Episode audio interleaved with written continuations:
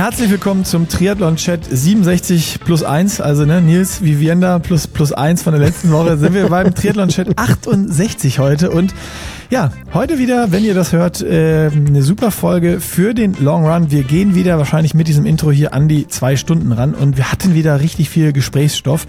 Ähm, ich habe ordentlich was mitgebracht. Wir haben natürlich ausführlich nochmal über das, was letzte Woche so ein bisschen ähm, kurzfristig, wie, ich weiß auch gar nicht mehr, wie wir drauf gekommen sind letzte Woche, aber wann trainiert die Pushing Limits Community? Ähm, die Auswertung ist da, die, Umf die Umfrage-Auswertung haben wir gemacht, dann äh, die äh, Auswirkungen von dieser Umfrage, was das alles sein kann und ähm, warum ihr, wenn ihr so ganz früh Trainierer seid, ein bisschen gucken solltet, hinterfragen solltet, wie viel ihr wirklich schlaft. Also das erfahrt ihr heute auch in der Episode. Das ist sehr, sehr wichtig. Da haben wir lang und breit drüber äh, gesprochen.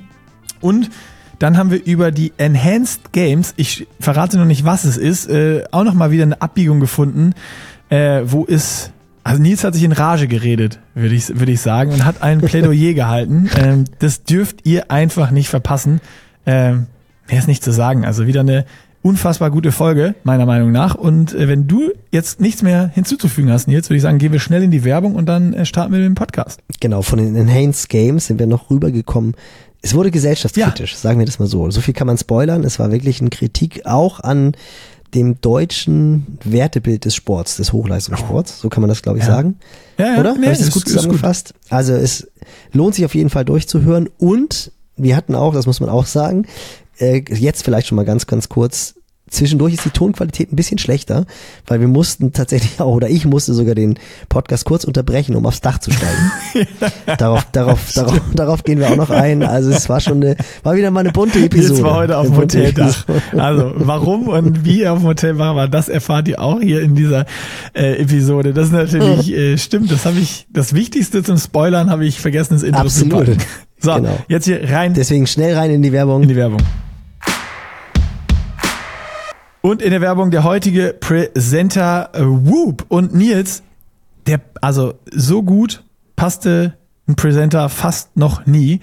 Ähm, warum Whoop heute so gut passt, ist, wir haben es im Intro schon gesagt, wir reden ganz viel noch über Schlaf und die Auswertung äh, der Umfrage, warum die Community äh, trainiert. Und Whoop trägt trackt, nicht trackt, trackt natürlich ähm, den Schlaf, die HRV, ganz, ganz viele Daten zu euren äh, Vitalwerten, also wie es um euch bestellt ist, wie es mit Belastung versus Regeneration und so weiter aussieht. Aber ich möchte heute noch auf einen Feature hinaus, Nils. Und zwar in der App habe ich jetzt gefunden, lustigerweise bei der Vorbereitung, bei der Auswertung der Umfrage gibt's noch den Whoop Coach. Der ist noch in der Beta-Phase gerade, aber das ist eine KI, die dir deine Fragen beantwortet zum Themen Regeneration, Schlaf und so weiter. Und äh, ich habe da reingegeben, was passiert mit meiner Leistungsfähigkeit, wenn ich zu wenig schlafe. Und hat der Whoop Coach mir ausgespuckt, äh, Schlaf ist entscheidend für die Leistungsfähigkeit. Wenn du weniger schläfst, kann das Folgendes bewirken. Erhöhter Belastungswert, dein Körper muss härter arbeiten, um die gleiche Leistung zu erzielen, was höheren Belastungs, was zu höheren Belastungswerten führt. Verringerte Erholung. Dein Körper hat weniger Zeit, sich zu erholen und zu reparieren, was zu niedrigeren Erholungswerten führt. Beeinträchtigte kognitive Funktionen. Schlafmangel kann deine Aufmerksamkeit, Entscheidungsfindung und Reaktionszeit beeinträchtigen. Und dann noch ein bisschen was Personalisiertes, äh, was dann mit meinen Werten in Verbindung gesetzt wird. Also, das schauen wir mal später im Podcast, weil wir genau über diese Themen reden, ob äh, unsere Findings äh, sich mit diesen aus dem Whoop Coach abgleichen. Und äh, also der Whoop Coach absolute Empfehlung. Und wenn ihr jetzt auch mal Bock habt, Whoop zu auszuchecken, unter join.whoop.com slash pushinglimits könnt ihr euch einfach vier Wochen gratis das äh, Whoop-Band ziehen und äh, die Software natürlich dazu und auch mal auschecken, wie das Ganze für euch funktioniert. Mega spannend. Und ich muss sagen, äh, ist es wieder was, was freigeschaltet wurde? Du machst mich ja jede Woche, machst du mich jetzt ja immer heißer. Freue ich mich schon. Nee, ich glaube, das gibt's schon immer. Wir haben es nur noch nicht entdeckt. Okay, sehr gut. Dann, dann bleibe ich gleich nochmal dran und frage dich, wie das Ganze äh, zustande kommt. Du bist ja so der Techie, der dann Bock hat, sich damit auseinanderzusetzen. Ich bin ja eher so der User. Ja, das ganz einfach. Auf der Übersichtsseite unter diesen Ringen, die du siehst mit Erholung, HRV, Belastung und Schlaf, da steht ein, ein, ein, ein Eingabefeld, sprich mit deinem Whoop Coach. Also wenn du das nicht findest, dann ähm, hast du zu wenig okay, geschlafen, weil deine kognitive Leistung dann nicht ausreicht. So, also, für alle, die mal Bock haben, Whoop auszuprobieren, das auch haben wollen, den Coach in der App quasi, join.whoop.com slash pushing limits. Vier Wochen gratis, einfach mal das Ganze testen und äh, ja, damit würde ich sagen, checkt das aus, unsere absolute Empfehlung und hier jetzt rein in den Podcast. 5, 4, 3, 2, 1 rollen wir runter von der Startrampe des Einzelzeitfahrens. Wir haben nämlich hier im Triathlon-Chat immer, hat Nicky Boy so ein cooles Programm, wo der Countdown runtergeht und ich denke jedes Mal wieder, ich bin beim Einzelzeitfahren und der Start wird runtergezählt und jetzt sind wir drin im Triathlon-Chat Nummer 68. Korrekte Nummer. Nick, wie, korrekte Nummer. Ich muss eigentlich muss ich ja umziehen. Das war schon irgendwie cool, letzte Woche aus der Nummer 67, Triathlon-Chat Nummer 67 anzumoderieren. Ich bin aber immer noch im Apartment Nummer 67 oder Schrägstrich Favela.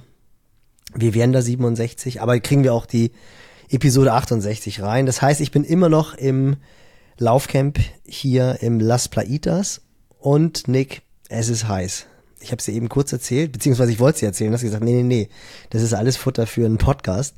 Gestern bin ich Rad gefahren, wir hatten Entlastungstag. Im Camp habe ich die Zeit genutzt und bin die klassische Runde über die Eisenmänner gerollt. 29 Grad Durchschnittstemperatur und 36 Grad im Peak. Und das Fiese ist, es war auch so. Also es hat sich auch tatsächlich so angefühlt. Es war nicht so, dass du gedacht hast, naja gut, ein bisschen übertrieben.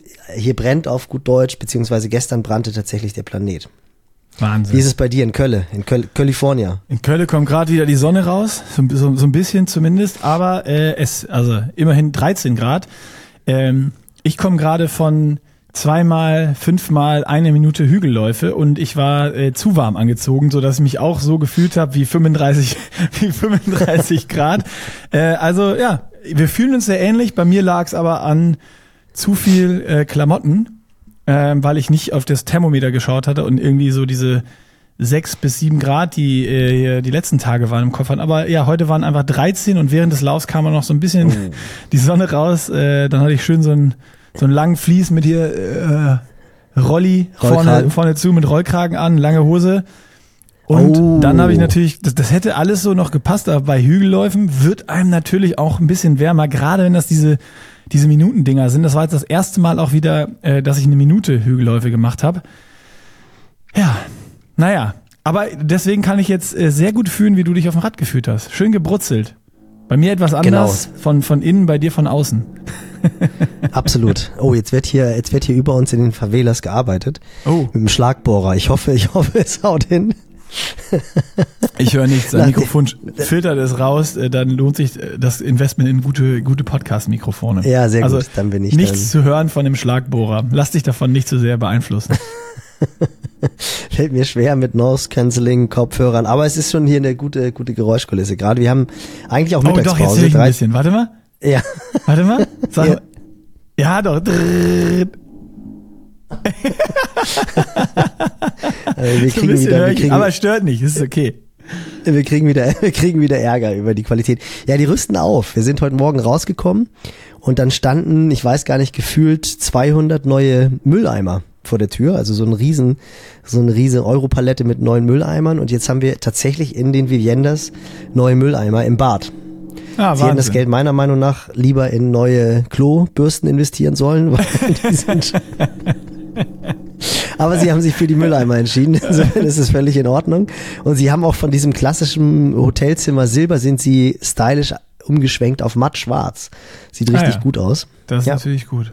Das sind so die kleinen Freunden des Camp-Alltags. Ja passend dazu matt schwarze Klobürsten kaufen können eigentlich. Eigentlich das wär, schon. Das wäre eine Chance gewesen, aber leider verpasst. Aber wer weiß, ich komme ja im März nochmal ins Triathlon-Camp und vielleicht haben wir dann schwarze Klobürsten. Das wäre cool. Dann gibt's hier einen Style Award. Das, dann gibt es einen Stern mehr, sechs. Oder genau. fünf. Aber jetzt mal den Schwenk zu den ernsten Dingen des Lebens. Wir haben letzte Woche echt, also ich bin der Meinung, wir haben daneben gelegen. Du hast gesagt, nee, du hast dir das Ganze noch mal ein bisschen genauer angeguckt. Du bist quasi der Statistiker der Truppe, was mich so, was mich so ein klein bisschen nervös macht, dass du jetzt hier gleich mit. Ich habe nichts genau ausgerechnet, aber pass auf, pass auf. Ich habe ja die Zahlen. Wir haben äh, unter dem Reel ja so eine kleine Umfrage gemacht. Und, Müssen ähm, wir nochmal abholen, ganz kurz. Es, es ging in der letzten Episode, diejenigen von euch, die den Chat 67 Junge, jetzt, nicht jetzt gehört haben. da aber richtig bei dir. Ja, aber geht's trotzdem. Oh Gott. Ich hoffe, ich hoffe, alle, die jetzt hier äh, zuhören, verzeihen uns das. Äh, Nils kann nichts dafür. Die renovieren die, die Favelas im Blade. Also, also Nils ist äh, Sparfuchs, der geht immer dahin, wo gerade gebaut wird, weil dann kriegst du das Hotelzimmer billiger. So, ich sorry, bitte, ich hoffe sorry. Müsste nochmal eben sein. Du kannst, jetzt, du kannst jetzt die Leute abholen äh, von letzter Woche, die das Reel nicht gesehen haben oder den Podcast nicht äh, gehört haben. Genau, es ging um die Trainingszeiten, wann der, ja, wie soll man das sagen, durchschnittliche Triathlet, das klingt jetzt auf die Leistung bezogen, ist es aber nicht, sondern sagen wir einfach so der durchschnittliche Hörer, wann der mit dem Training anfängt, weil Nick und ich muss ja sagen, ich ja auch, also wenn wir so vor acht trainieren, dann ist es immer so, dass man denkt, boah, das ist jetzt hier eigentlich Nachttraining, das muss Nachtzuschlag geben. Und dann hat Nick halt erzählt, dass er dann immer so, ja, früh anfängt um acht, dann habe ich gesagt, Nick, das ist nicht früh. Der Großteil unserer Hörer fängt einfach schon deutlich früher an. Und dann war halt die Diskussion, wann die normal arbeitende Bevölkerung anfängt zu trainieren. Und da haben wir letzte Woche ein Reel rausgesendet und umgefragt. Kann man das sagen, umgefragt? Nee, haben gefragt. wir haben gefragt. Wir haben eine Wann, Umfrage haben gestartet, kannst du sagen. Aber das, ich würde jetzt sagen, wir haben umfragt, das ist genau wie mein Riegels. Äh, dann hast du da ja, auch einen von darauf wollte ich hinaus, weil hier kaufen alle nur noch Riegels. Jeder, der mir mit einem Riegel entgegenkommt, sagt, guck mal, das sind richtig geile Riegels, die wir hier essen. Oh Gott, da, freut man, da freut man sich dann, da freut man sich natürlich dann ganz besonders. Und jetzt heißt es dann wahrscheinlich, Nils, hast du schon umgefragt, wann wir morgen mit dem Training starten? Nein, also jetzt Spaß beiseite. Es ging wirklich darum, wann halt der durchschnittliche Hörer mit dem Training startet. Und meiner Meinung nach, ich habe es kurz überflogen und da habe ich halt verdammt oft gelesen, tatsächlich irgendwie Wecker klingelt um 5, 5.30 Uhr, ja. 6 Uhr ist Start, damit ich dann um 8 am Schreibtisch sitze. Ja. Aber du hast dir die Zahlen genauer angeguckt.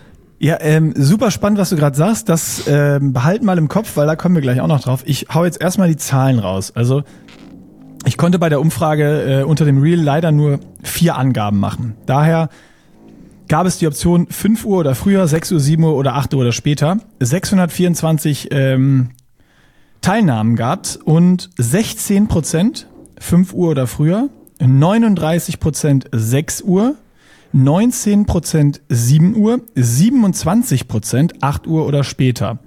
Das heißt, wahrscheinlich sind wir dann, wenn man es jetzt, wenn irgendein Statistiker hier ist, gerne ausrechnen. Statistik habe ich ähm, in der Uni bei dem Kollegen schräg links vor mir 100% alles abgeschrieben und eine 2-0 bekommen. Alleine wäre ich durchgerastet, weil ich überhaupt keine Ahnung von Statistik habe und beim Lernen auch mehrfach gedacht hat, Scheiße, ich bin zu dumm, das kann ich nicht. Hoffentlich komme ich hier irgendwie mit einer 4-0 durch. Ähm, durch Abschreiben habe ich eine 2-0 erreicht. Also eigentlich müsste mir mein Studium entzogen werden wieder, aber weiß ja keiner. Ähm, daher habe ich das nicht ausgerechnet, keiner. aber wenn man sich jetzt diese Zahlen anguckt, 16 Prozent, 5 Uhr oder früher, 39 Prozent, 6 Uhr, das natürlich der Einzelgewinner, ist 6 Uhr mit fast 40 Prozent, ganz eindeutig. Ähm, wenn man das jetzt alles mittelt, sind wir wahrscheinlich aber irgendwo bei 6 Uhr 40, 6 Uhr 45 oder keine Ahnung was. Also wir lagen daneben oder ich lag daneben. Äh, es ist doch etwas früher, als äh, ich dann am Ende geschätzt habe. Aber was ganz spannend ist, ich habe überproportional viele DMs und es gibt überproportional viele Kommentare von Leuten, die schon vor 5 Uhr trainieren, also die so 4 Uhr irgendwas äh, äh, haben und davon berichtet haben und uns verlinkt haben oder geschrieben haben und unterproportional äh, wenige, die 8 Uhr oder später trainieren. Das heißt, die Leute, die schon um 4 Uhr trainieren, auch völlig zu Recht, sind da auch sehr stolz drauf, äh, weil sie denken, sie sind die Größten. Ähm, ich würde auch denken, wenn ich um 4 Uhr auf der Rolle sitze, ich bin für, zumindest für den Tag der Größte. Ich wäre aber auch um 9 Uhr wahrscheinlich wieder im Bett und müsste ein Schlimmerchen machen. ähm, oder ich würde direkt auf der Rolle äh, einschlafen. Es gab dann aber auch ein paar geile Fotos, so 4.30 Uhr auf der Rolle, aber auch dann so direkt mit einem doppelten Espresso. Äh, das war wahrscheinlich auch schon der dritte dann oder der vierte, weil sonst kann ich mir nicht vorstellen, dass man, dass das irgendwer hinbekommt. Also das, das war schon mal ganz äh, eine ganz interessante Beobachtung. Einfach jetzt mal äh, wertfrei dahingestellt, ähm, dass diejenigen, die schon um 4 Uhr trainieren oder um 4.30 Uhr oder um 5 Uhr stolzer darauf sind, als die, die um 8 Uhr oder später trainieren. So, das ist erstmal schon mal die erste Feststellung hier, die wir haben von der, von der Umfrage. Was sagst du dazu, Nils? Würdest dir da auch so gehen? Also, nee, ich muss erstmal sagen, dass es ganz wichtig war, das musste ich auch nochmal anmerken, dass Profisportler ausgenommen sind. Ja, Weil Fred wollte ja unbedingt auch bei der um Das ist halt einfach so der spanische, der spanische deutsche Athlet, der ist ganz klar ist ausgeschossen, weil der halt immer erst am liebsten um acht oder um neun anfängt. Ich glaube ja tatsächlich, dass dir deswegen auch so viele Leute eine persönliche Nachricht geschrieben oder wenig Leute, die später starten, weil denen das auch unangenehm ist. Ich glaube gerade so bei uns in Deutschland, wenn du dann erst so um halb acht, äh, halb neun, neun anfängst zu trainieren und dann vielleicht auch ein bisschen so einen Job hast, wo du wirklich das Ganze freigestalten kannst, würde es halt doch verdammt viele Neider geben. Was aber faktisch festzuhalten ist, dass du, und da schließe ich mich jetzt auch ein, absolut verwöhnt sind, weil wir halt einfach die Möglichkeit haben, wirklich ein klein bisschen später zu starten. Was ich aber auch anmerken möchte. Wir sind ja Lifestyle-Triathleten und Lifestyle-Typen. Also ich könnte nie im Leben, also dann würde ich den Sport nicht machen. Ich, also ich kann nicht um vier oder um fünf oder um sechs auf der Rolle sitzen. No chance, kriege ich nicht hin muss ich auch einfach eingestehen, bin ich auch ganz ehrlich, hätte ich auch keinen Bock drauf. Aber ich bin äh, beeindruckt, wie viele Leute das machen und da auch noch Bock drauf haben ähm, und das so, das so feiern. Ist, ich finde es absolut krass und eine krasse Dedication, das durchzuziehen und also, also wenn ich das von außen drauf gucke, dann denke ich so, wie kannst du dabei Spaß haben, morgens um vier auf der Rolle zu sitzen? Oder um ja, doch, nachts, ich glaube ganz ehrlich. Nachts um 4.30 Uhr. Ich glaube tatsächlich, dass du das doch könntest, wenn ja, du keine einmal, andere Möglichkeit zweimal. hast. Nee. Nein, ich glaube tatsächlich, wenn du nicht die andere, wenn du keine andere Möglichkeit hast und das der einzige Slot ist, an dem du Sport machen kannst, bin ich fest davon überzeugt, dass du, du würdest es safe nicht in der Intensität machen, in der du es jetzt machst. Das meine Aber ich, ich ja. glaube, du würdest, du würdest trotzdem zwei, dreimal pro Woche morgens aufstehen, um Sport zu machen, weil dir es halt einfach extrem fehlen würde. Und das ist ja, ich meine, ich habe es ja auch einen Winter lang oder nicht einen Winter lang, mehrere Winter hintereinander einmal pro Woche gemacht und da bin ich um 6 Uhr mit Björn gelaufen. Und du kommst dir ja schon danach halt einfach immer vor wie der König der Welt. Das haben wir auch schon ganz oft gesprochen, wie cool das ist, wenn du es halt einfach schaffst, diese Morgeneinheit zu machen.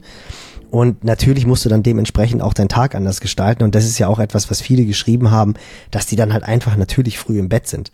Ja. Dann sind sie halt um halb zehn im Bett, weil anders geht das Ganze ja nicht. Also ich sag jetzt mal, nehmen wir irgendwie mal die Gruppe, die halt am größten war, die 39 Prozent. Und da sagtest du, glaube ich, dass die vor sieben mit dem Training sechs, starten? Oder? Sechs Uhr. Ja. Sechs? Zwischen sechs und sieben. Guck mal, dann, genau, zwischen sechs und sieben. Das heißt, du kannst in der Regel davon ausgehen, dass bei denen um Viertel vor sechs, halb sechs irgendwie der Wecker klingelt.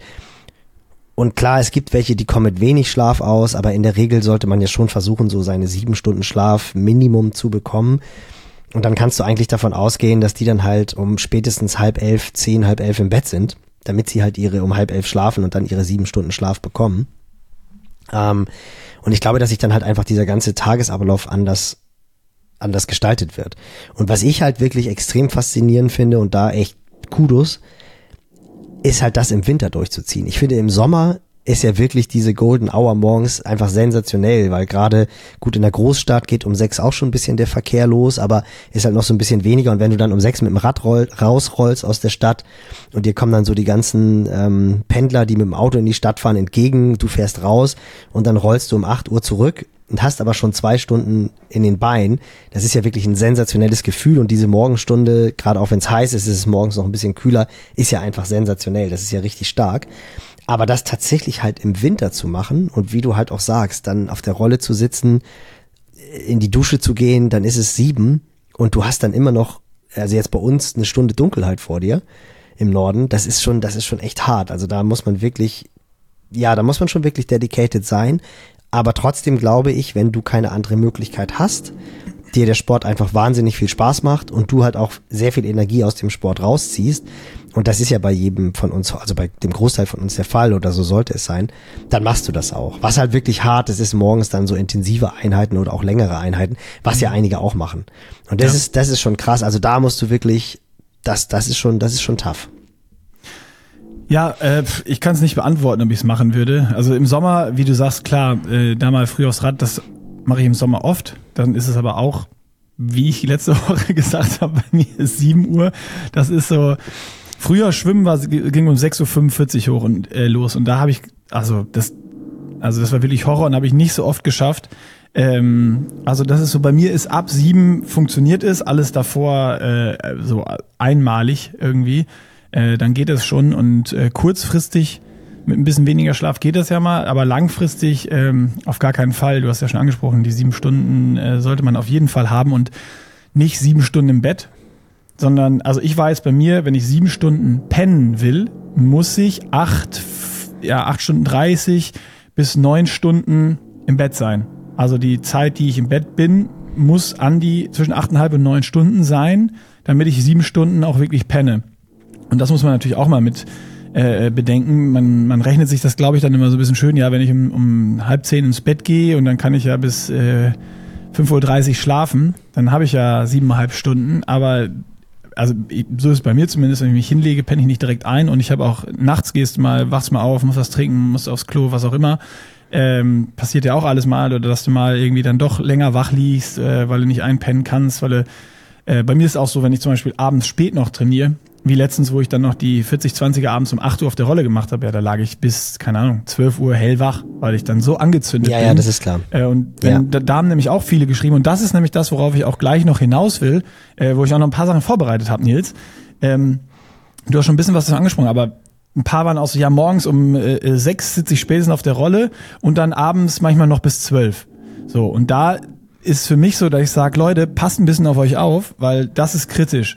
Weil du, wenn du dann bis 12 Uhr auf der Rolle sitzt, dann pennst du A nicht direkt ein oder beziehungsweise äh, wenn du dann einpennst, dann keine Ahnung, wie der, wie der Schlaf dann ist. Sicherlich auch nicht so super erholsam, wenn du dich dann noch abgeschossen hast auf der Rolle abends. Äh, und dann hast du ja maximal irgendwie fünf Stunden Schlaf und das ist halt einfach zu wenig. Und das geht kurzfristig, das kannst du mal ein paar Tage machen.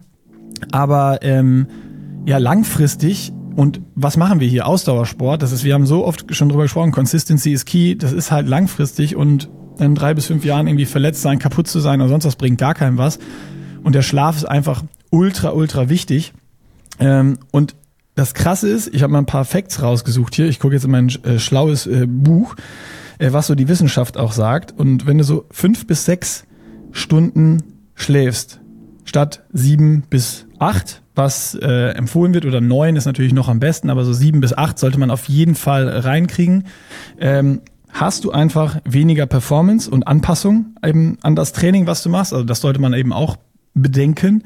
Wenn ich jetzt äh, trainiere und sage, ah, ich krieg's halt anders nicht hin, aber wenn ich dauerhaft unter sieben Stunden penne und ich meine wirklich schlafen, nicht sieben Stunden im Bett sein, ähm, dann die Anpassung ans, ans Training, was du machst und wenn du in die Fresse haust, funktioniert gar nicht so gut. Das heißt, wahrscheinlich sind dann manche sogar besser gestellt, das kann dann jeder nur für sich selber beantworten, wenn man auch mal eine Einheit weglässt, anstatt die irgendwie noch abends um zwölf auf die Rolle reinzudrücken. Ähm, Gesundheit wird natürlich auch nicht unbedingt äh, gefördert. Ähm, also nicht nur die, die, die Performance, sondern die absolute Gesundheit und gerade so äh, aufs Herz-Kreislauf-System schlägt das. Also äh, wer dauerhaft zu wenig pennt, eben diese fünf, sechs Stunden oder weniger, ähm, ist das Risiko an äh, kardiovaskulären Erkrankungen wie Herzinfarkte, sonst was, äh, Schlaganfälle und sonstige Dinge zu erkranken drei bis viermal höher und kognitiv spielt auch noch eine Riesenrolle, also wie das, wie die Birne funktioniert oben. Und das fand ich krass. Auch zum Beispiel, das ist ein Fakt, den ich rausgefunden habe, das Demenzrisiko ähm, später im Alter ist auch um drei bis viermal erhöht, wenn du zu wenig pennst. Und ähm, ja klar, dann die ganzen Sachen, Stoffwechsel weniger leistungsfähig etc. pp. Ähm, also wir haben eigentlich zwei Dinge. Einmal, wenn du jetzt eben nur um das Training reinzukriegen, weil du eben keine andere Möglichkeit hast. Und klar, das verstehe ich und bei manchen wird das so sein. Aber deswegen ist es mir so wichtig, dass wir darüber nochmal reden, weil, wie gesagt, eben ganz viele, die um 4.30 Uhr auf der Rolle waren, geschrieben haben und dann manche auch, ja, um, um 5 sitze ich auf der Rolle und manchmal trainiere ich auch noch abends bis 12. Dann kann das nicht funktionieren. Das ist dann zu wenig Schlaf. Und A, ist es für den Sport scheiße und wenn du danach auf die Arbeit gehst, wirst du, wirst du auch nicht die beste Arbeit abliefern, äh, weil du dann einfach auch kognitiv gar nicht mehr auf der Höhe bist. Also man kann auch sagen, langfristig zu wenig Schlaf macht nicht schneller und macht zusätzlich noch dumm. Und ist ungesund. Ja, und ist ungesund. Also, ja. um, also langfristig Schlafdefizite ist schon Kacke. Ist auch, also ich glaube, man muss ein klein bisschen differenzieren. Es gibt tatsächlich Menschen, die mit wenig Schlaf auskommen. Also ich glaube, das ist ja auch mittlerweile mehr oder weniger, ich weiß nicht, ob es jetzt belegt ist, aber es gibt aber warte mal, Personen, kurz, ich, will, ich habe jetzt natürlich die einmal äh, die, die extremen Sachen oder die negativen Sachen äh, hingelegt, aber bevor du jetzt das sagst, Wie findest du das raus? Sagst du dir selber, ich komme mit wenig aus, weil ich merke, ich bin leistungsfähig und das geht vielleicht ein Jahr, zwei Jahre, drei Jahre gut, aber wenn ich es seit sechs, sieben Jahre mache, bin ich auf einmal platt. Ne? Das ist also, es ist wie, wie belegst du das? Und die Wissenschaft, wenn ich da jetzt reinschaue und mir Studien angucke, äh, aus Schlaflaboren und sonst was, ist es halt schon so. Ja, also definitiv, aber also ich, ich sehe jetzt natürlich sofort den, den Schnitt unserer Athleten und da wollte ich jetzt ein paar Punkte ja. sagen, weil ich bin auch 100 Prozent bei dir, das ist auch ganz, ganz wichtig.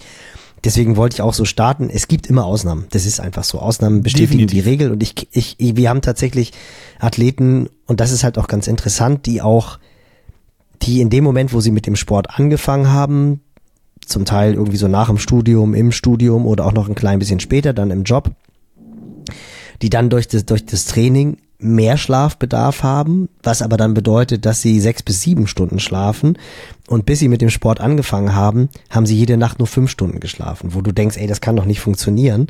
Und die mittlerweile auch schon den Sport jetzt länger machen, Richtung 40 gehen und die halt tatsächlich durch den Sport einfach zwei Stunden mehr schlafen müssen, als sie es vorher getan haben, die aber immer wenig Schlaf gebraucht haben. So, also das, das, das gibt es tatsächlich. Das ist aber die absolute Ausnahme. Was du gesagt hast mit dem, dass du relativ lange brauchst, um wach zu liegen, da kann ich eine ganz interessante Geschichte erzählen von, ich glaube, das war die B-Lizenz-Fortbildung. Ja, genau, äh, die B-Lizenz-Fortbildung oder ich weiß nicht genau, welche Fortbildung es war. Auf jeden Fall ähm, hatten wir mal einen Schlafforscher da. Mhm. Und dann hat der rumgefragt, bevor, bevor er eingestiegen ist, wie lange, wie lange ähm, die Menschen oder die, die Trainer, die in der, bei der Fortbildung waren, die Teilnehmer, wie lange braucht ihr durchschnittlich zum Einschlafen? Und dann war so, wer von euch schläft sofort ein? Und ich so ganz stolz meine Hand hochgehoben, weil bei mir ist es wirklich so, ich leg mich hin und schlaf. Das macht Geil. auch, das macht Anna auch immer Geil. völlig fertig, wenn, wenn ich sage so, gute Nacht, drehe mich um und schlafe. Weil sie sagt, das kann ja eigentlich gar nicht wahr sein. Und ich feiere das natürlich, ich feiere das natürlich total ab. Ja. Dann war so die Frage, wer braucht fünf bis zehn Minuten zum Einschlafen? Dann gingen auch ein paar Hände hoch, logischerweise. Und dann, wer braucht länger als zehn Minuten? Und da ging ja, auch ein paar. Da bin ich jetzt hoch. auch. Also länger als zehn Minuten brauche ich auf jeden Fall. Ich würde sagen, ich brauche zwischen 15 und 30 Minuten. Wenn ich mich ein, bevor genau. du, bevor ich jetzt weiß, was du sagst, kategorisiere ich mich mal ein. Ich bin jetzt gespannt, was kommt. Genau, und die gesündeste Gruppe ist tatsächlich die fünf bis zehn Minuten weil die so ein bisschen braucht, um halt einfach runterzukommen, die aber halt auch nicht so belastet ist vom Gedankenkarussell, dass sie länger brauchen, um einzuschlafen. Wenn du so wie, wenn du so wie ich sofort einschläfst, ist es ein Zeichen dafür, dass der Load zu groß ist, also dass du einfach zu, zu, zu erschöpft bist. Ich muss aber auch fairerweise eingestehen, wobei das ist immer noch so, das ändert sich nicht. Ich wollte eigentlich gerade sagen, das war die Zeit, als ich als, als Kasper geboren wurde, also so in der Phase, in der du jetzt bist. Ich schlafe jetzt aber auch schneller ein. Das stimmt schon. Also ich, ich, muss mal, ich muss mal meine meine Whoop-Daten checken hier. Äh, also das ist schon so, dass ich aktuell, also seit Frieda da ist, schon schneller einschlafe als vorher. Safe. Genau, und wenn du halt, und wenn du halt länger brauchst als zehn Minuten, dann ist es eigentlich ein Zeichen dafür, dass du, dass dich irgendwas belastet. Also, dass du halt irgendwas im Kopf hast, unab, unabgearbeitete Sachen oder sonst irgendetwas. Also, so die gesunde Einschlafzeit ist eigentlich so fünf bis zehn Minuten. Ja. Das, das, das wollte ich nur, weil du gesagt hast, du brauchst halt sehr, sehr lange, bis du einschläfst. Ich weiß auch, woran es bei mir liegt. Äh, bei mir ist ja auch das, was auch ungesund und auch äh, scheiße ist. Also ich trainiere auch manchmal dann noch abends äh, von dem, was ich eben und ich schlafe auch manchmal viel zu wenig. Äh, ich nehme mich da gar nicht auf. Ich wollte nur die ganzen Sachen, was also ne, was was so die ja, Forschung nee, ja und Wissenschaft sagt, einmal mal runterrattern. Gar nicht, dass ich das jetzt äh, perfekt mache. Nee, nee, mega interessant. So, ich, ich, genau ich arbeite halt oft abends noch, ne? Also bei mir ist ja. oft so, dass ich deswegen, diese Podcasts oder wir die auch abends noch aufnehmen, dann manchmal setze ich mich danach noch hin und schneide die bis nachts oder schneide irgendwelche Videos, weil ich dann keine Anrufe mehr bekomme und wirklich so in diesen, diesen Deep Focus reinkomme. Das ist halt echt krass bei mir. Ich bin halt wie so ein Vogel, wenn, hallo, hier, da ist ein Vogel, zack, abgelenkt. Äh, und halt ab 20 Uhr, wenn ich weiß, mir schreibt halt jetzt keiner mehr auf WhatsApp, es kommen keine Mails mehr rein und sonstige Sachen, dann komme ich richtig in diese tiefe Arbeitsphase auch rein und ich schaffe halt abends auch viel schneller manchmal Dinge, weil ich richtig so in diese Deep Work reinkomme äh, und dann ziehe ich halt oftmals durch und dann danach sich hinzulegen und einzupennen ist halt natürlich genau das gleiche, als wenn ich abends auf die Rolle mir noch Intervalle reinknalle.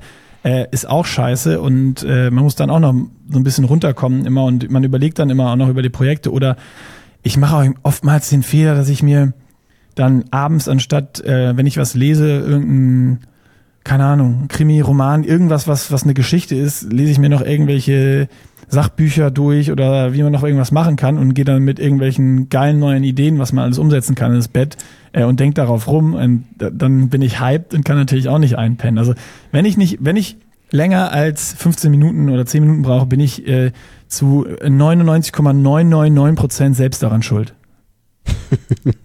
genau, das deckt sich ja im Grunde genommen auch ein bisschen mit dem, was wir selber schon gesagt haben vor zwei, drei Episoden, dass halt das Wichtigste ist, dass man einen geregelten Tagesablauf hat. Also dass man tatsächlich mehr oder weniger immer zur gleichen Zeit aufsteht, was natürlich hart ist, wenn du jetzt unter der Woche sehr früh aufstehen musst und dann am Wochenende rein theoretisch ausschlafen kannst.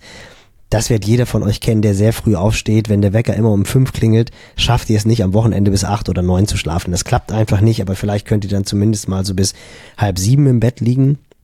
Und das ist auch wichtig, weil dieses regelmäßige Aufstehen hat wirklich einen extrem positiven Einfluss auf euer auf eure Gesundheit, genauso wie halt auch regelmäßig ins, ins Bett gehen, also dass man einfach geregelte Zeiten hat.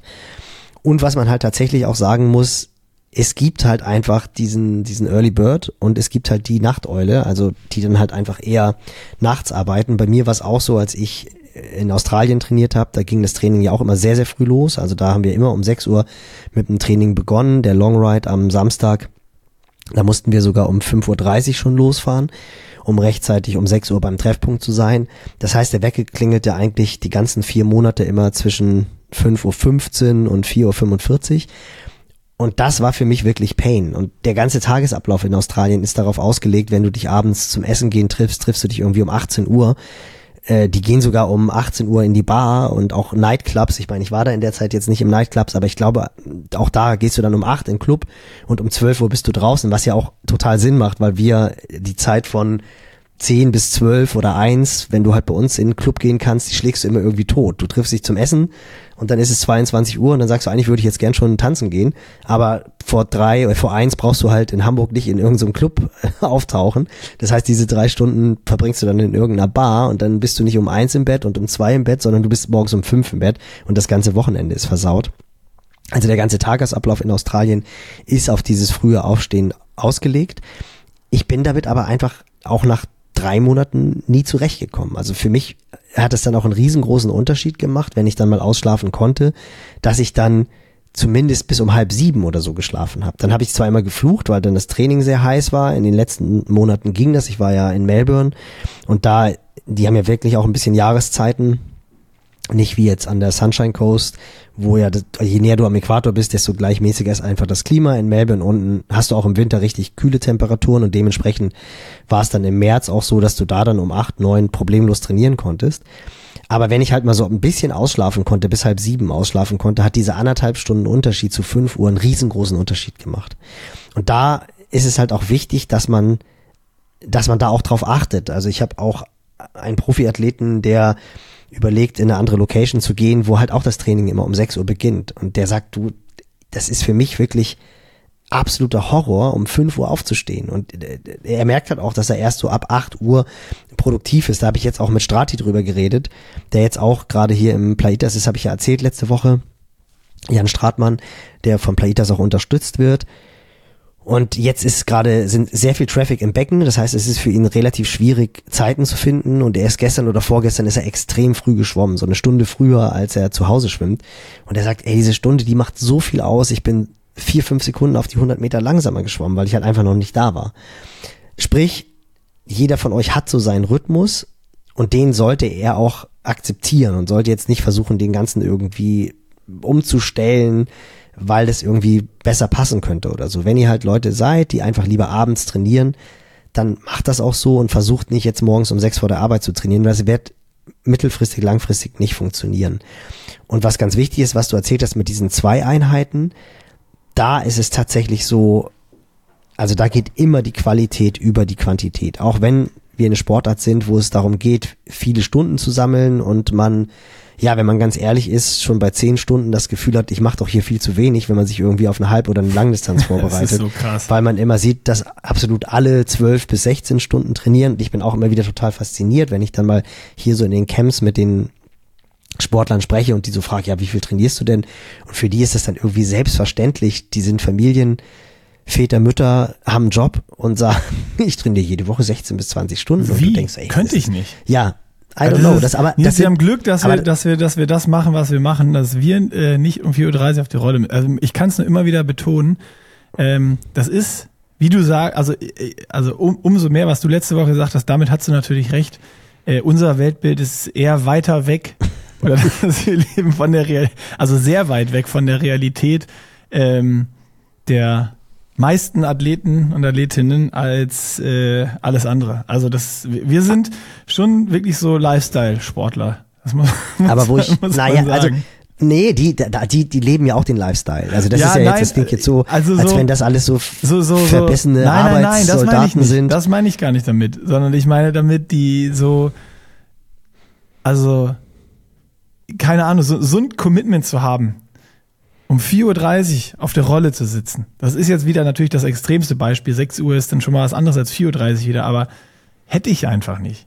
Also so viel Biss. Nicky Boy, wir ich nicht. sprechen, wir sprechen, wir sprechen uns, wenn es so weitergeht, wie es sich jetzt bei dir andeutet, sprechen wir zwei uns im Juni, Juli, wenn du in der heißen Vorbereitung auf Frankfurt bist, sprechen wir uns wieder, weil Ja, du hast auch okay. nicht mehr das Zeitfenster, was du vorher hattest und du wirst merken, du hast ein Ziel vor Augen, die Form kommt, du merkst irgendwie, das Ganze wird realistisch und auf einmal wirst du Dinge machen, die du dir jetzt noch nicht vorstellen kannst. Also sprechen wir uns wieder in vier, fünf Monaten, Abgemacht. wo ich aber drauf, wo ich aber drauf hinaus wollte, ist, dass ich fest davon überzeugt bin, dass ein Großteil dieser Athleten, die so viel trainieren und die schaffen das natürlich zum Teil auch nur, weil sie eben, wie du gesagt hast, vor der Arbeit die erste Einheit machen, sagen wir jetzt einfach mal um sechs und dann nach der Arbeit um 20 Uhr nochmal eine Einheit machen, die dann bis 21 Uhr, 21.30 Uhr geht, dann essen sie, wo sie dann teilweise aber auch schon wieder so sind, naja, ich will ja morgen wieder trainieren, also so eine richtig wertige Mahlzeit haue ich mir jetzt nicht rein, damit ich morgen nicht zu müde bin und damit ich auch entsprechend gut einschlafen kann. Dann schlafen sie um 23, 23.30 Uhr ein, weil genau wie du gesagt hast, wenn ich abends trainiere, braucht der Körper einfach, um runterzukommen. Das ist dann nicht so, dass ich mich ins Bett lege und schlafe. Und wenn ich dann noch viel gegessen habe, dauert es halt noch mal eine halbe Stunde länger sagen wir jetzt mal, ich mache das Ganze nicht, dann klingelt der Wecker wieder um sechs, damit ich entsprechend trainieren kann. Dann habe ich nur sechs Stunden Schlaf gehabt, hab abends nicht richtig gegessen, gehe morgens wieder in die Trainingseinheit. Und da ist es tatsächlich nur eine Frage der Zeit, bis irgendwie der Ermüdungsbruch kommt, bis Überlastungssyndrome kommen, pfeiferisches Drüsenfieber oder so ein Zustand, dass man einfach keinen Bock mehr auf diesen Sport hat. Und das ist schon faszinierend, das kann man wirklich relativ lange aufrechterhalten. Also ich glaube, je nachdem, was man für eine Substanz hat, was man für eine Vergangenheit hat, kriegt man das schon so ein, zwei Jahre hin. Aber dann irgendwann so im dritten, vierten Jahr, dann wird's halt wirklich grenzwertig. Und dann bricht das System irgendwann zusammen. Und da ist es ganz klar so, dass ich glaube, sehr viele Sportler einen Gefallen tun würden, wenn sie in dieser Situation drin sind, dass sie lieber sagen, ich trainiere unter der Woche nur einmal und dann gucken sie halt einfach, wann passt es besser in den Tagesablauf, morgens oder abends. Und dafür achten sie darauf, dass sie sich entsprechend besser ernähren und dass sie halt ausreichend Schlaf bekommen. Denn da bin ich absolut bei dir. Du kannst das System nicht, äh, du kannst es nicht überlisten. Es funktioniert halt einfach nicht. Du musst gut essen, du musst gut schlafen. Ansonsten, und da hast du auch was sehr, sehr Gutes gesagt, adaptiert der Körper einfach nicht. Also er passt Ja. sich sonst einfach nicht an. Und dann trainiere ich und trainiere ich und trainiere ich und wundere mich, warum wäre ich nicht besser.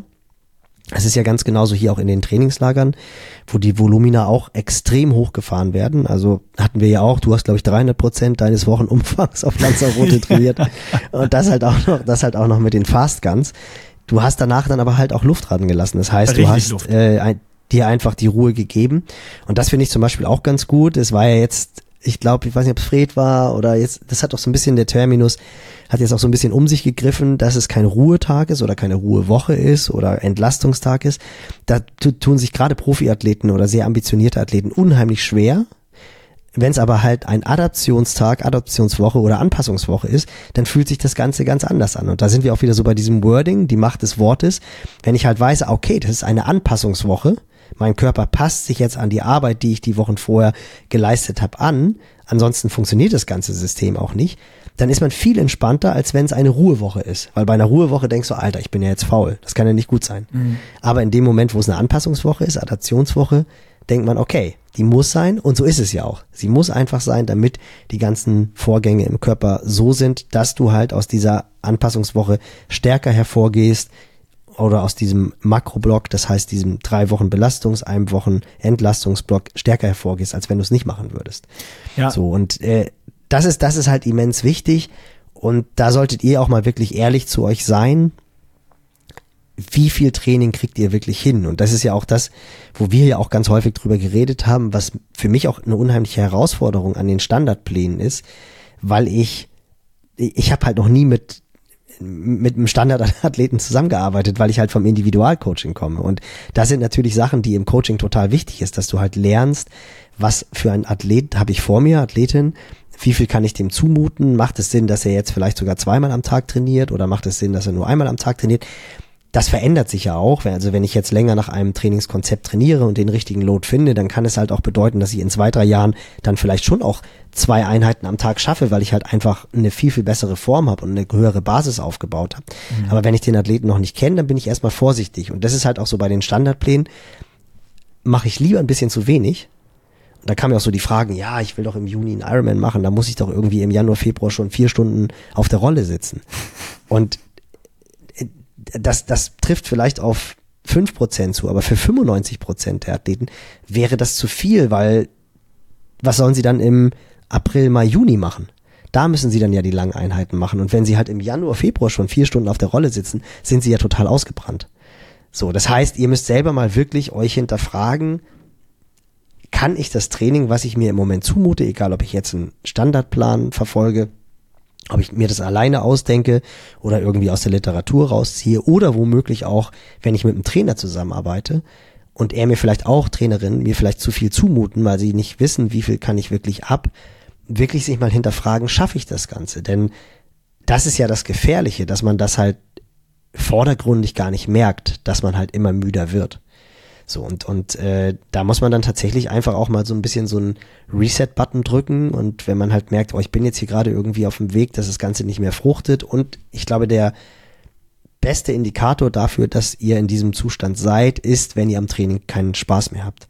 Also wenn das Training keinen Spaß mehr macht, wenn ihr euch zu den Einheiten zwingen müsst und zu den Intensitäten zwingen müsst, klar, wir müssen Oder wenn alle die Performance runtergeht, ne? Ich meine, das ist ja auch ein ganz einfacher Indikator. Klar, wenn es keinen Spaß mehr macht und so, das merkt man dann immer direkt, aber was, glaube ich, Triathleten noch früher merken, ist dieses, wenn ich auf einmal die 200er, die 1000er, die Hügelläufe, was auch immer, äh, langsamer laufe als vor drei oder vier Wochen. Weil eigentlich soll es ja in genau die andere Richtung gehen, äh, dass ich eine Anpassung habe, dass ich schneller werde. Und äh, ich quäl mich ja die ganze Zeit und ich ziehe alles so durch, wie es im Plan steht und ich werde aber nicht besser. Äh, dann ist es ja genau das gleiche Problem. Also dann bist du eben da, dass du sagen musst, okay, ist es jetzt ähm, einfach vielleicht nicht das Training, aber das gesamte Ding zu viel. Also zu wenig Schlaf, zu viel Arbeit, zu viel Family, zu viel. Also es ist ja meistens nicht immer nur eine Stellschraube, ähm, sondern sondern mehrere Stellschrauben, äh, die die es einfach gibt. Und so sehe ich halt und habe immer sofort einen guten eine gute Überprüfung. Äh, funktioniert das ganze System noch? Ne? Also habe ich Spaß dran, was ich mache und ähm, kann ich kann ich die Leistung, die ich habe, auf, auch aufrechterhalten oder werde ich sogar sogar besser? Wenn das nicht der Fall ist, muss ich eben gegensteuern und dann halt nicht krampfhaft die zweite Einheit am Tag noch durchziehen, sondern mir auch eingestehen, ey, ich kriege im Moment halt nur eine Einheit hin. Ähm, ja. Absolut, wobei du natürlich im Training auch du willst ja eine bewusste Ermüdung erzeugen und das weiß jeder. Es ist ja nicht so, dass du jetzt wöchentlich deine Performance steigerst und du läufst jetzt in der einen Woche die Tausender Nein. in vier Minuten 15. Langfristig. Genau, also so, das ist, äh, das gehört auch einfach dazu, dass du halt, ähm, dass du mal Tage hast, wo es nicht so gut läuft. Das ist einfach so, also ist einfach ein Fakt. Und äh, das, wo dann halt auch die Performance dementsprechend auch mal schlechter wird. Also du, du bist in der dritten Woche meistens halt einfach nicht mehr so imstande, dass du die Leistung abrufen kannst. Dann solltest du aber natürlich nach der Adaptionswoche schon auch irgendwann mal in einen Zustand kommen, wo die Leistung vorangeht. Aber ich finde tatsächlich, dass so dieser Spaßfaktor, glaube ich, meiner Meinung nach noch so der, der bessere Indikator ist, mhm. dass wenn Athleten, die einfach sehr, sehr gerne trainieren und wenn du dann zwischen den Zeilen merkst, denen macht das gerade nicht so viel Spaß. Und das ist auch als aus Trainersicht einfacher, das Ganze zu erkennen, wenn du mit den Athleten schon zwei, drei Jahre zusammenarbeitest. So. Und dann kannst du halt auch mal zwischenfragen und sagen, du, liegt das jetzt tatsächlich gerade am Load, dass wir zu viel trainieren oder hast du irgendwie einen Stress bei der Arbeit, familiär ist gerade irgendwas nicht so richtig gut. Das ist ja ein Vertrauen, das musst du dir erstmal arbeiten. Das fragst du ja einen Athleten nicht nach, nach zwei Monaten Zusammenarbeit. Aber sich selber einzugestehen, dass mir das Training gerade nicht Spaß macht. Und dann muss ich halt hinterfragen, woran liegt das Ganze? Ich glaube, dass das sogar fast ein besserer Indikator ist, als wenn die Leistung nicht mehr runtergeht. Wobei du natürlich recht hast, wenn die Leistung permanent schlechter wird, dann stimmt irgendetwas nicht. Dann trainiere ich entweder zu hart, zu viel, esse zu wenig, schlaf zu wenig. Aber ich glaube, vorher schon, bevor das einsetzt, ist schon so ein Faktor, wenn man keinen Spaß mehr hat und wenn der Schweinehund immer zu groß ist. Also wenn man sich zu jeder Trainingseinheit motivieren muss, ja. obwohl man eigentlich diesen Sport total gerne macht, dann ist das ein ganz klares Zeichen, dass irgendwas nicht stimmt. Ja. Und da ist halt das Krasse tatsächlich auch, dass die Athleten, die so so extrem in ihrem Tagesablauf drin sind. Und das sind halt einfach oftmals auch die, die so früh trainieren müssen, weil es anders nicht geht. Und die halt einfach eine unheimliche Disziplin haben, wo jeden Morgen um 4 Uhr, 4.30 Uhr, 5 Uhr der Wecker klingelt und dann fangen sie mit dem Training an. Da dauert das wirklich lange, bis die sich eingestehen, dass gerade irgendetwas nicht funktioniert. Weil, weil die natürlich sonst ihren Rhythmus unterbrechen müssen. Und die tun sich auch unglaublich schwer, wenn du denen halt mal sagst, okay, komm, wir machen jetzt mal drei, vier Tage lang easy, lassen da mal Luft dran oder vielleicht auch mal gar nicht trainieren. Ähm, das ist, das ist dann oftmals ganz, ganz schwierig, weil diese Routine einem natürlich auch Sicherheit gibt und weil das natürlich auch ja, so diese Tagesabläufe, das hat man ja ganz extrem auch zur Corona-Zeit gemerkt, wo die Tagesabläufe auf einmal komplett anders waren. Da sind ja extrem viele am Anfang überhaupt gar nicht mit klargekommen. Und das war ja auch so eine Phase, wo wir Trainer auch alle gedacht haben, puh, Mist, jetzt sind keine Wettkämpfe, jetzt kann es für uns richtig, richtig hart werden, weil jetzt womöglich alle erstmal ihre Trainingspläne kündigen, weil sie ja keine Ziele mehr haben. Das genaue Gegenteil war ja der Fall, weil der Trainingsplan auf einmal ja die einzige Struktur war, die die, die die Athleten hatten, weil teilweise der Job ja auch komplett ausgefallen ist. Das heißt, es war wirklich so, oh cool, wir können ja mehr trainieren und bitte, ich, ich brauche einen Plan oder viele wollten auf einmal einen Plan haben, weil sie überhaupt gar keine Struktur mehr haben. Und dieses Strukturlose, das ist ja für ganz, ganz viele ein Problem. Und sich halt einzugestehen, dass die Struktur, die ich seit Wochen, Monaten, teilweise seit Jahren mache, gerade vielleicht nicht funktioniert, weil es zu viel ist, das ist natürlich schwierig, das einzu, einzugestehen. Und da hilft es dann auch oftmals, vielleicht auch mal so ein Umfeld zu fragen, Freunde, Partner ist meistens zu dich dran, also irgendwie so richtig gute Freunde, die einen halt wirklich sehr, sehr gut kennen, ob denen irgendwas auffällt. Also wenn man irgendwie so merkt, oh, irgendwie haut das hier alles gerade nicht hin und dann spreche ich da mal mit einem Freund drüber, dann ist es ja oft so, dass dann der Kumpel sagt, naja, komm ey, du bist aber irgendwie in den letzten Wochen und Monaten auch gar nicht mehr erreichbar. Du warst ewig nicht mehr irgendwie mit auf einer Party oder wir waren nicht mehr im Kino oder wir haben uns nicht mehr zum Essen gehen getroffen. Das war vorher irgendwie anders und vorher hast du den Sport auch ambitioniert gemacht. Also so ein Feedback einzuholen, was halt nicht aus dem unmittelbaren Umfeld, also jetzt im Sinne von Partner, Trainer, Trainingskollegen kommt, das ist, glaube ich, dann sehr, sehr wertvoll. Denn die Gefahr dann auszubrennen, mittelfristig und langfristig, die ist natürlich in so einer trainingsintensiven Sportart, die halt einfach auch wahnsinnig viel Spaß macht und die einen auch unheimlich viel wiedergibt, die ist natürlich groß. So, das, das muss man ganz ehrlich sagen. Und auch, das ist auch ganz interessant. Das hast du auch, wenn du so diese Camps betreust, hast du ja sehr viele Teilnehmer, die wiederkommen und die siehst du immer nur in diesen Trainingslagern. Die siehst mhm. du dann einmal im Jahr im Laufcamp oder halt dann ja. später im Triathloncamp. Und dann siehst du natürlich sofort, wie ist der durch das Jahr gekommen? Hat er sich verbessert? Hat er abgenommen? Also jetzt im gesunden Rahmen natürlich. Oder ist das einer, der jetzt nicht mehr so viel gemacht hat, dann läufst du Intervalle und dann sagst du, boah, letztes Jahr warst du aber wesentlich fitter. Und da hast du natürlich immer, ich würde sagen, so fünf bis zehn Prozent, die entweder überzogen haben oder die dann halt auch wirklich komplett vom Sport mal Abstand nehmen mussten, weil sie jobmäßig wahnsinnig viel zu tun haben. Und die sind auch alle nicht glücklich. Also das ist schon so, dass der Sport einfach ein total gesunder Ausgleich ist, wenn er halt gesund betrieben wird. Und ich glaube, das ist ganz, ganz wichtig, so diesen schmalen Grat zu finden, was ist gesund und wann kippt es. Vor allem dann, wenn man natürlich sehr ambitioniert ist, wenn man auch so wie du jetzt sagt, na, ich habe schon Bock, irgendwie diese Hawaii-Quali zu holen. Und dann wird es halt auf dich zukommen im Jetzt Juni, ja schon, Juli, es ist krass. Halt ich finde mich darin gerade ja so wieder, was du sagst. Und äh, das ist ja auch sogar genau der, der Struggle. Ähm, ich bin halt gespannt, wie es dann ist, wenn, wenn Peakphasen so anstehen. Und ich glaube, dass es dann für mich vom Kopf noch ein bisschen einfacher ist, weil die Prio dann noch höher wird. Jetzt ist halt so immer noch, ja, 18.8. Frankfurt ist, äh, ich habe Zeit. Ähm, das, das rede ich mir die ganze Zeit ein und das, das beruhigt mich dann auch und äh, ist ja auch noch so. Aber es ist genau dieses Thema. So, ich habe auch noch ganz viele Ideen. Äh, wir haben ganz viele Sachen hier, die wir bei Pushing Limits noch umsetzen wollen, was Content angeht, was den Club angeht und sonst was. Also die Liste an Arbeit ist hier so lang, worauf wir auch Bock haben, aber mit einem kleinen Team äh, äh, einfach dauert und sich nicht von selbst macht. Und wenn du dann halt sagst, ja, ich will auch Zeit mit der Kleinen verbringen und ich will aber auch irgendwie für Hawaii trainieren, hast du wirklich diesen Struggle. Und ähm, klar, ich habe auch ein paar DMs bekommen, so, äh, ja, äh, ja, Nick, wenn du die zwei Einheiten nicht am Tag unterkriegst, da müssen viele von uns beim Zuhören schmunzeln, äh, wenn man dann morgens äh, den Podcast um äh, 5.30 Uhr auf der Rolle hört. äh, und das kann ich auch verstehen, aber ich kann halt morgens um 5.30 Uhr nicht und, oder, oder beziehungsweise will's auch nicht, weil das dann einfach meine Lebensqualität ähm, nicht zugutekommen würde, sage ich mal, sage ich mal so. Und äh, bei uns ist auch, bei mir ist jetzt auch immer noch so, dass ich ähm, aufstehe und Jana stillt die kleine nachts und pennt halt nachts dann eben äh, auch nicht so gut, dass ich dann halt morgens die ersten Stunde oder anderthalb Stunden auch die Kleine hab. Ähm, je nachdem, wann sie dann aufsteht und bis wann sie schläft und auch äh, das super genieße, diese Zeit. Äh, aber natürlich habe ich dann auch oft im Kopf, ah, ganz rote, dann bin ich aufgestanden, habe dann trainiert jetzt zu der Zeit schon und äh, jetzt spiele ich hier mit der Kleinen gerade. Ähm, klar ist es auch immer ein Struggle und ein Hin und Her und ein Prioritäten setzen dann einfach. Und ich bin gespannt.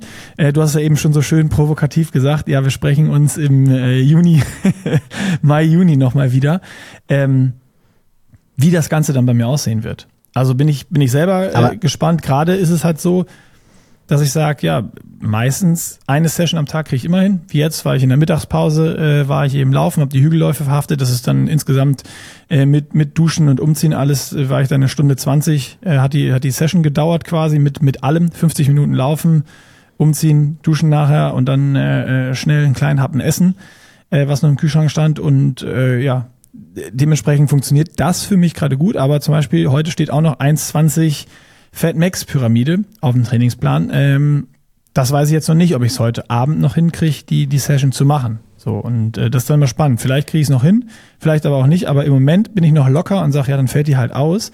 Ähm, und jetzt, äh, darüber, wo wir gesprochen haben, gibt mir das ja nochmal recht. Ne? Also lieber Regeneration und Schlaf priorisieren, weil äh, Sonst ist der Load halt vielleicht jetzt schon zu groß. Und ich habe dann wieder dieses Problem, was ich auch im Project hatte, dass dann ich in der Peak-Phase auch keinen Bock mehr habe und keine Lust mehr habe und sonst was. Weil jetzt 1,20 ähm, Fat, Mix, Max, Fat Max Pyramide bringt mir weniger, als wenn ich äh, dann in der Peak-Phase äh, äh, dreimal 30 Minuten Race-Pace-Intervalle durchziehe, weil ich noch voll Bock habe und dann jetzt voll heiß bin und merke, die Form wird immer besser und besser und, und, und ich habe auch noch die Energie und auch die kognitive Energie noch, da durchzuziehen, dann werde ich ein besseres Ergebnis machen, als wenn ich jetzt durchziehe und dann äh, die in der Peak-Phase keine Energie mehr habe und keinen Bock mehr habe äh, und keinen Spaß mehr habe, da Race-Pace-Intervalle zu fahren und mich richtig zu quälen, beziehungsweise die, die wichtigen, die wirklich wichtigen Sessions dann zu machen. Und ich finde es ultra spannend und ich finde auch so krass, wann manche Leute trainieren und wie die das durchkriegen. Und du hast ja auch gesagt, dass du einige Athleten betreust schon seit Jahren, die das seit Jahren schon durchziehen, was mich absolut begeistert und was ich super, super, super beeindruckend und krass finde. Und vielleicht auch selber gerne wäre, aber nicht bin. Also, äh, ja. ja aber das sieht, Plus, aber das ich habe noch ein, eine ganz kurze Sache. Ich habe eben gesagt, ich habe das in meinen Aufzeichnungen gerade hier äh, am Rande gesehen.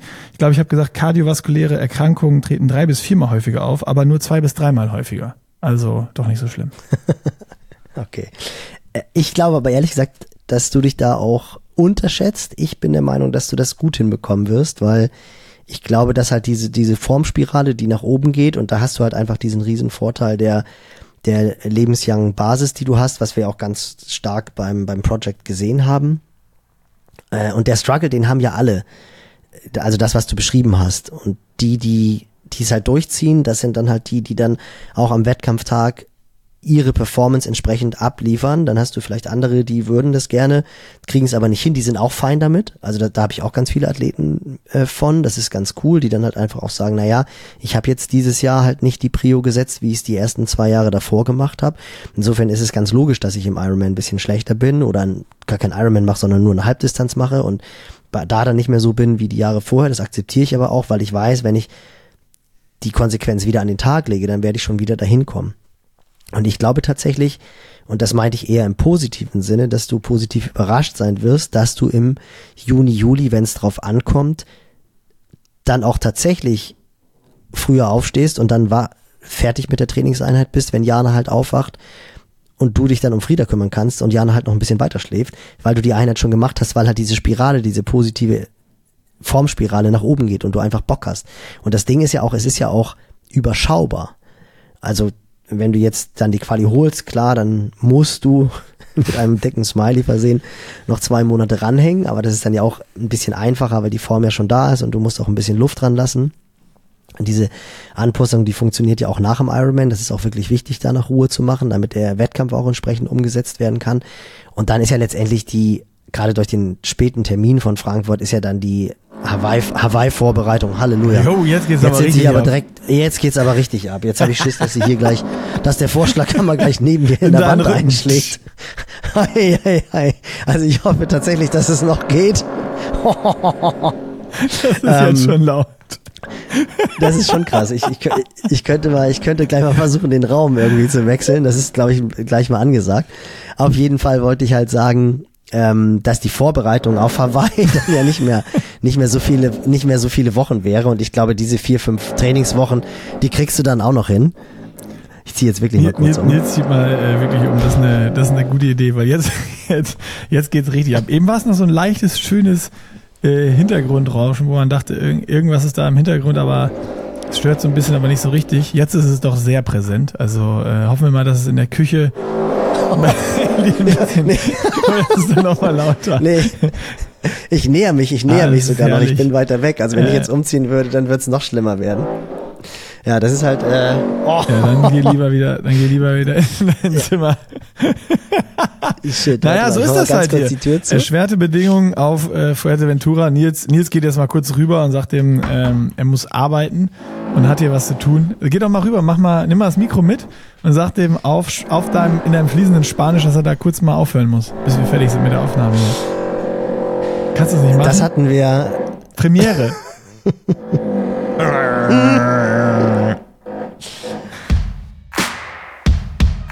Und in der zweiten Werbung AG1, unser zweiter Werbepartner. Nils, hast du, hast du, äh, haben wir eigentlich letzte Woche drüber geredet, ob du die Travel Packs dabei hast?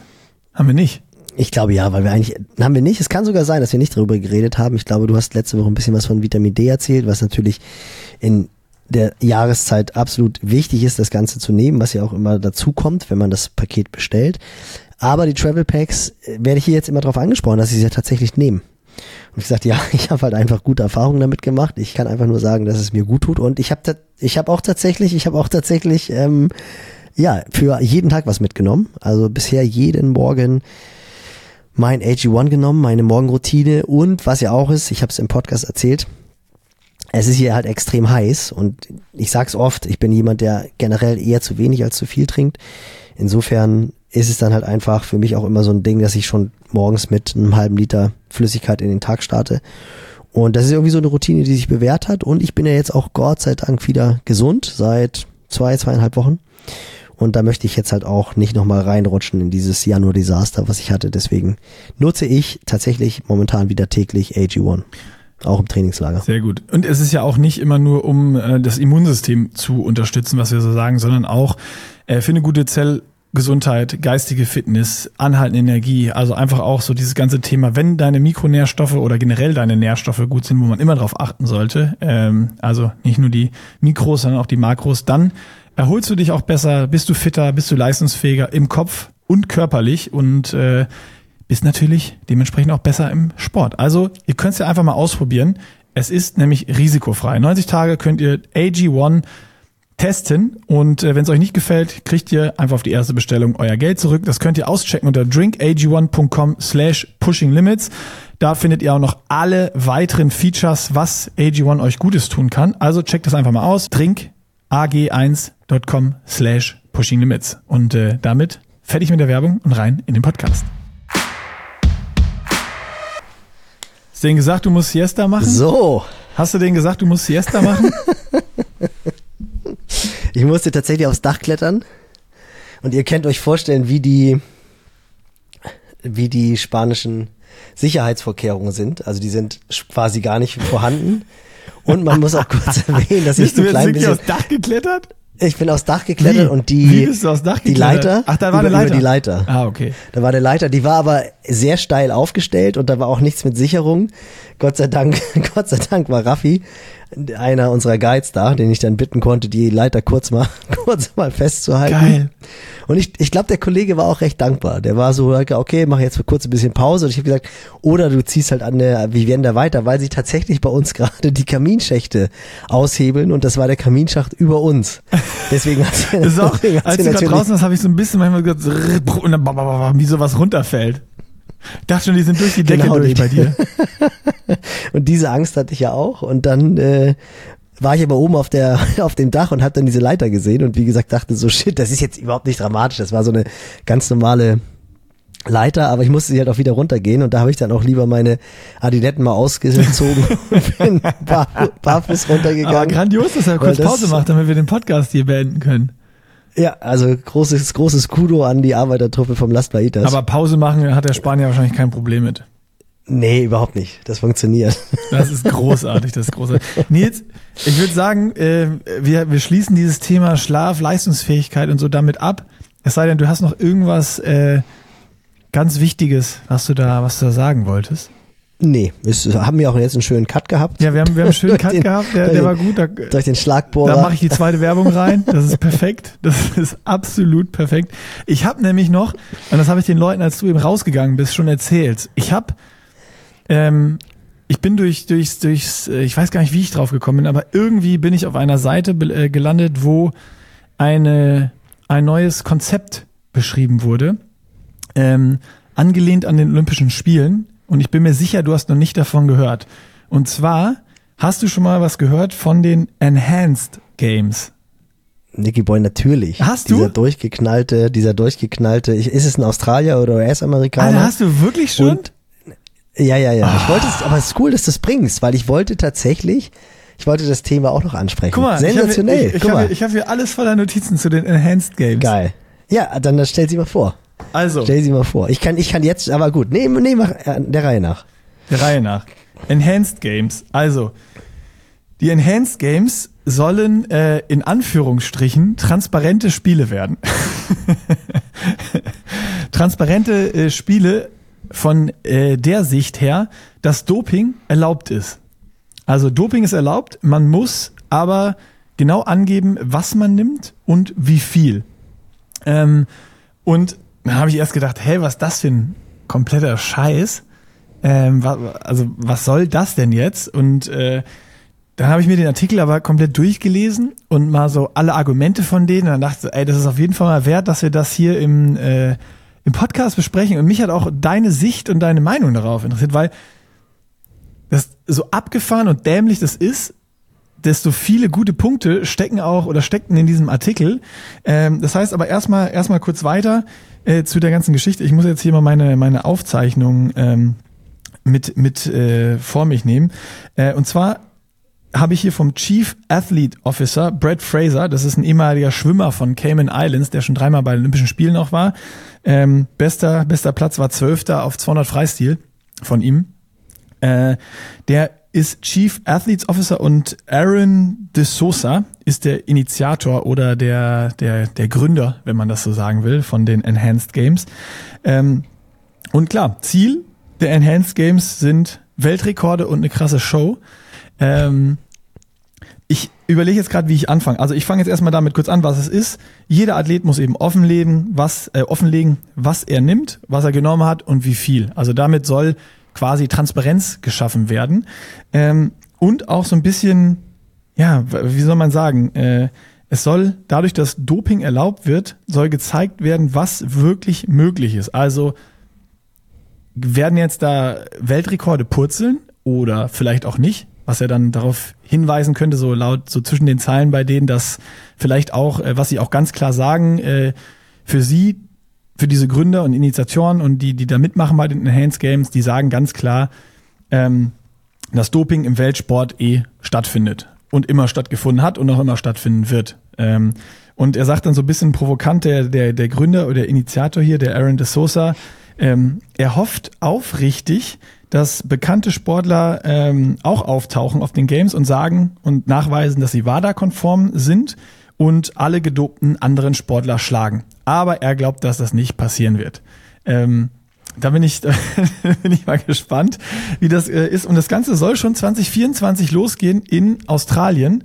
Ähm, bevor wir da noch weiter drauf eingehen, gleich, äh, erstmal will ich ganz kurz deine Meinung hören dazu. Und bevor du die sagst, habe ich noch einen Fact, äh, den ich rausgefunden habe, dass äh, die, also ob das jetzt wirklich stattfinden wird oder nicht, ist mal dahingestellt, weil in Australien ist äh, Doping auf jeden Fall unter Strafe gestellt. Das heißt, äh, da werden sie wahrscheinlich auch erstmal ein gesetzliches Problem haben. Also es wird dann spannend, ob das überhaupt so möglich ist, äh, die durchzuführen. Aber erstmal, was, was hältst du von der Idee? Also ich finde die kompletter Schwachsinn, weil sie gegen alles ist, wofür der Sport für mich steht.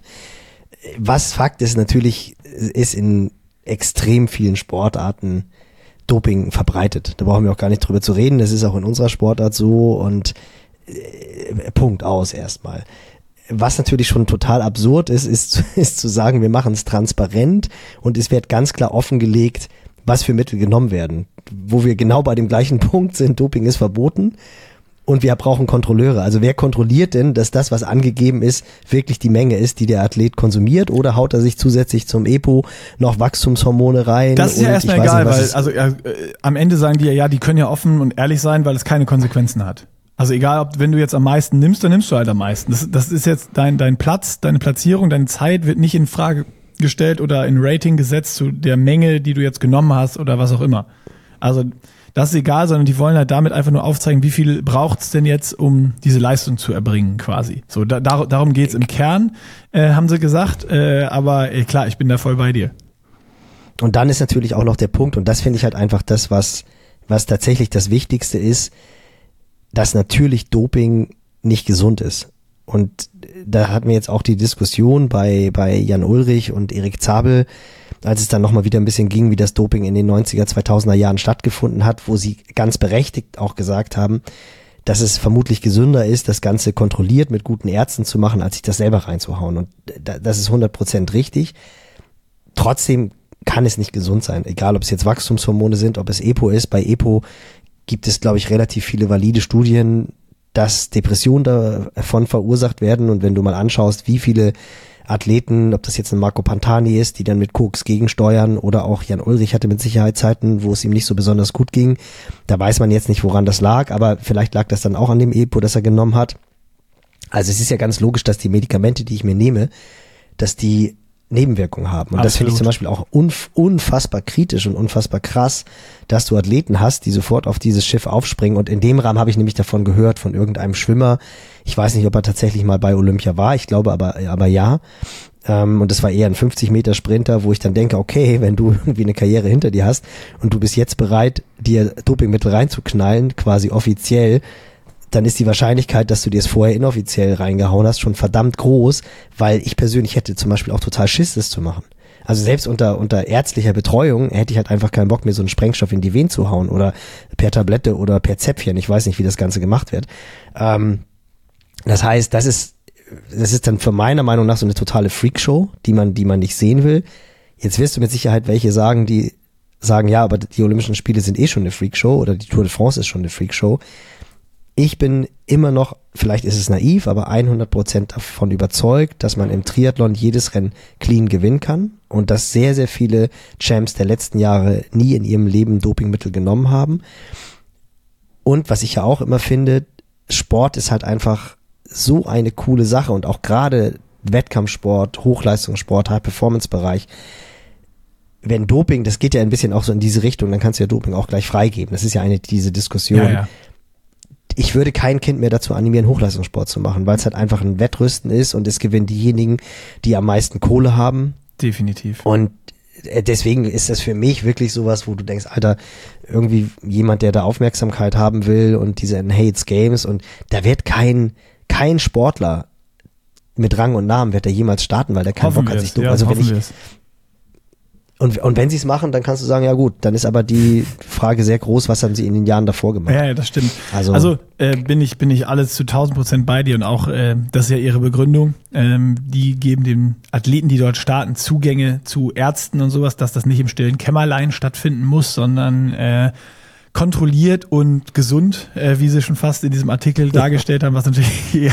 absoluter Bullshit ist und kompletter Humbug und für mich ist wirklich das Allerschlimmste, was ist das für eine Signalwirkung für die Kids, die du zum, zum Sport schickst? Also das, was du eben gesagt hast, das ist für mich der absolut größte Kritikpunkt an dem Ding und warum ich das für absolut verhindernswert, für verhindernswert halte und hoffe, dass es niemals äh, zu diesen Enhanced Games kommen wird und stattfinden wird. Ich habe aber eben gesagt, in dem Artikel sind ein paar Sachen, die ich ganz interessant und richtig fand äh, und auch immer noch finde. Äh, und da kommen wir jetzt zu, aber ich wollte genau äh, das vorher vielleicht auch nochmal klarstellen, das hast du jetzt äh, schon schön gemacht, dass die Dinger an sich, diese Enhanced Games, ähm, halten wir es fest, kompletter Bullshit sind. Punkt, Ende aus.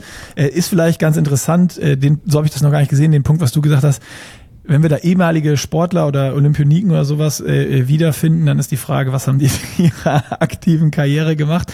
Aber dann eben auch dieses Thema, ähm, worauf ich hinaus will, was die ja sagen, oder auch vor allen Dingen dieser Athletensprecher, ich muss, Brad Fraser äh, von den Cayman Islands, was er sagt, nach seiner Karriere hat er keine Rücklagen gehabt. So, weil er nie der absolute Number One Schwimmer war und gerade die Kernsportarten Leichtathletik, Schwimmen, ähm, Touren, Gewichtheben, Boxen vielleicht oder Kampfsport, so, also oder Boxen vielleicht jetzt mal ausgenommen, weil du da eben natürlich auch große Showturniere und so hast. Da verdienst du einfach keine Kohle. Und du hast dein ganzes Leben aufgeopfert für eine halbe Sekunde schneller, ein paar Zehntel schneller, statt Rang acht mal aufs Podium zu kommen oder irgendwie statt Dritter zu werden, mal zu gewinnen, hast du nochmal zwei Jahre deines Lebens alles aufgeopfert, alles Geld dafür ausgegeben für Trainingslager, was du hattest für Equipment etc. pp. Und stehst am Ende der Karriere, wirst vielleicht, hast, hast nie den großen Durchbruch geschafft, nie die großen Werbedeals bekommen und, und stehst einfach mit nicht sehr viel da, keiner guten Ausbildung, keinen Jahren an Berufserfahrung und sonst was.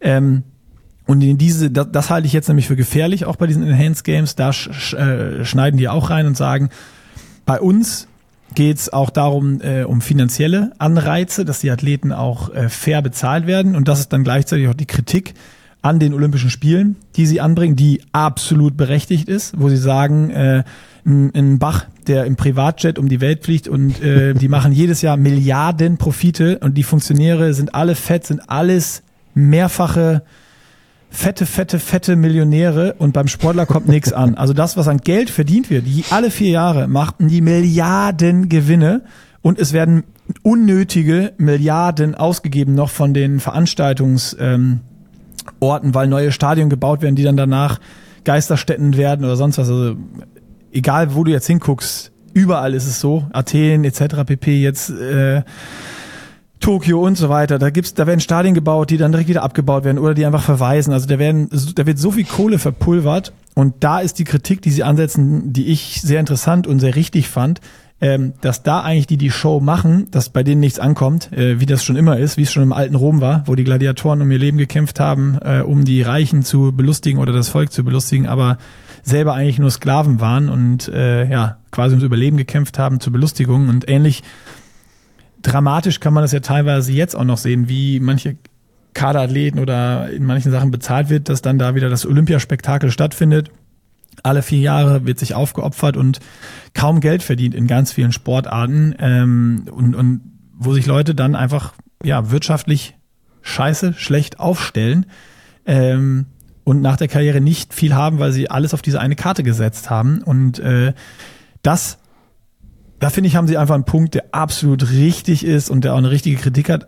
Die Enhanced Games sind natürlich für dieses Problem absolut keine Lösung äh, und machen überhaupt keinen Sinn.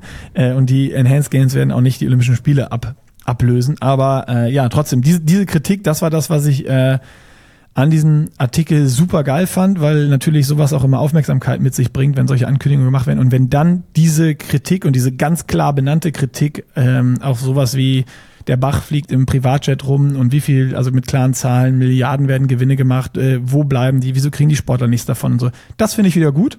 Und das fand ich auch in diesem Artikel sehr, sehr gut. Aber klar, Enhanced Games, haben wir schon selber gesagt, ist Blödsinn.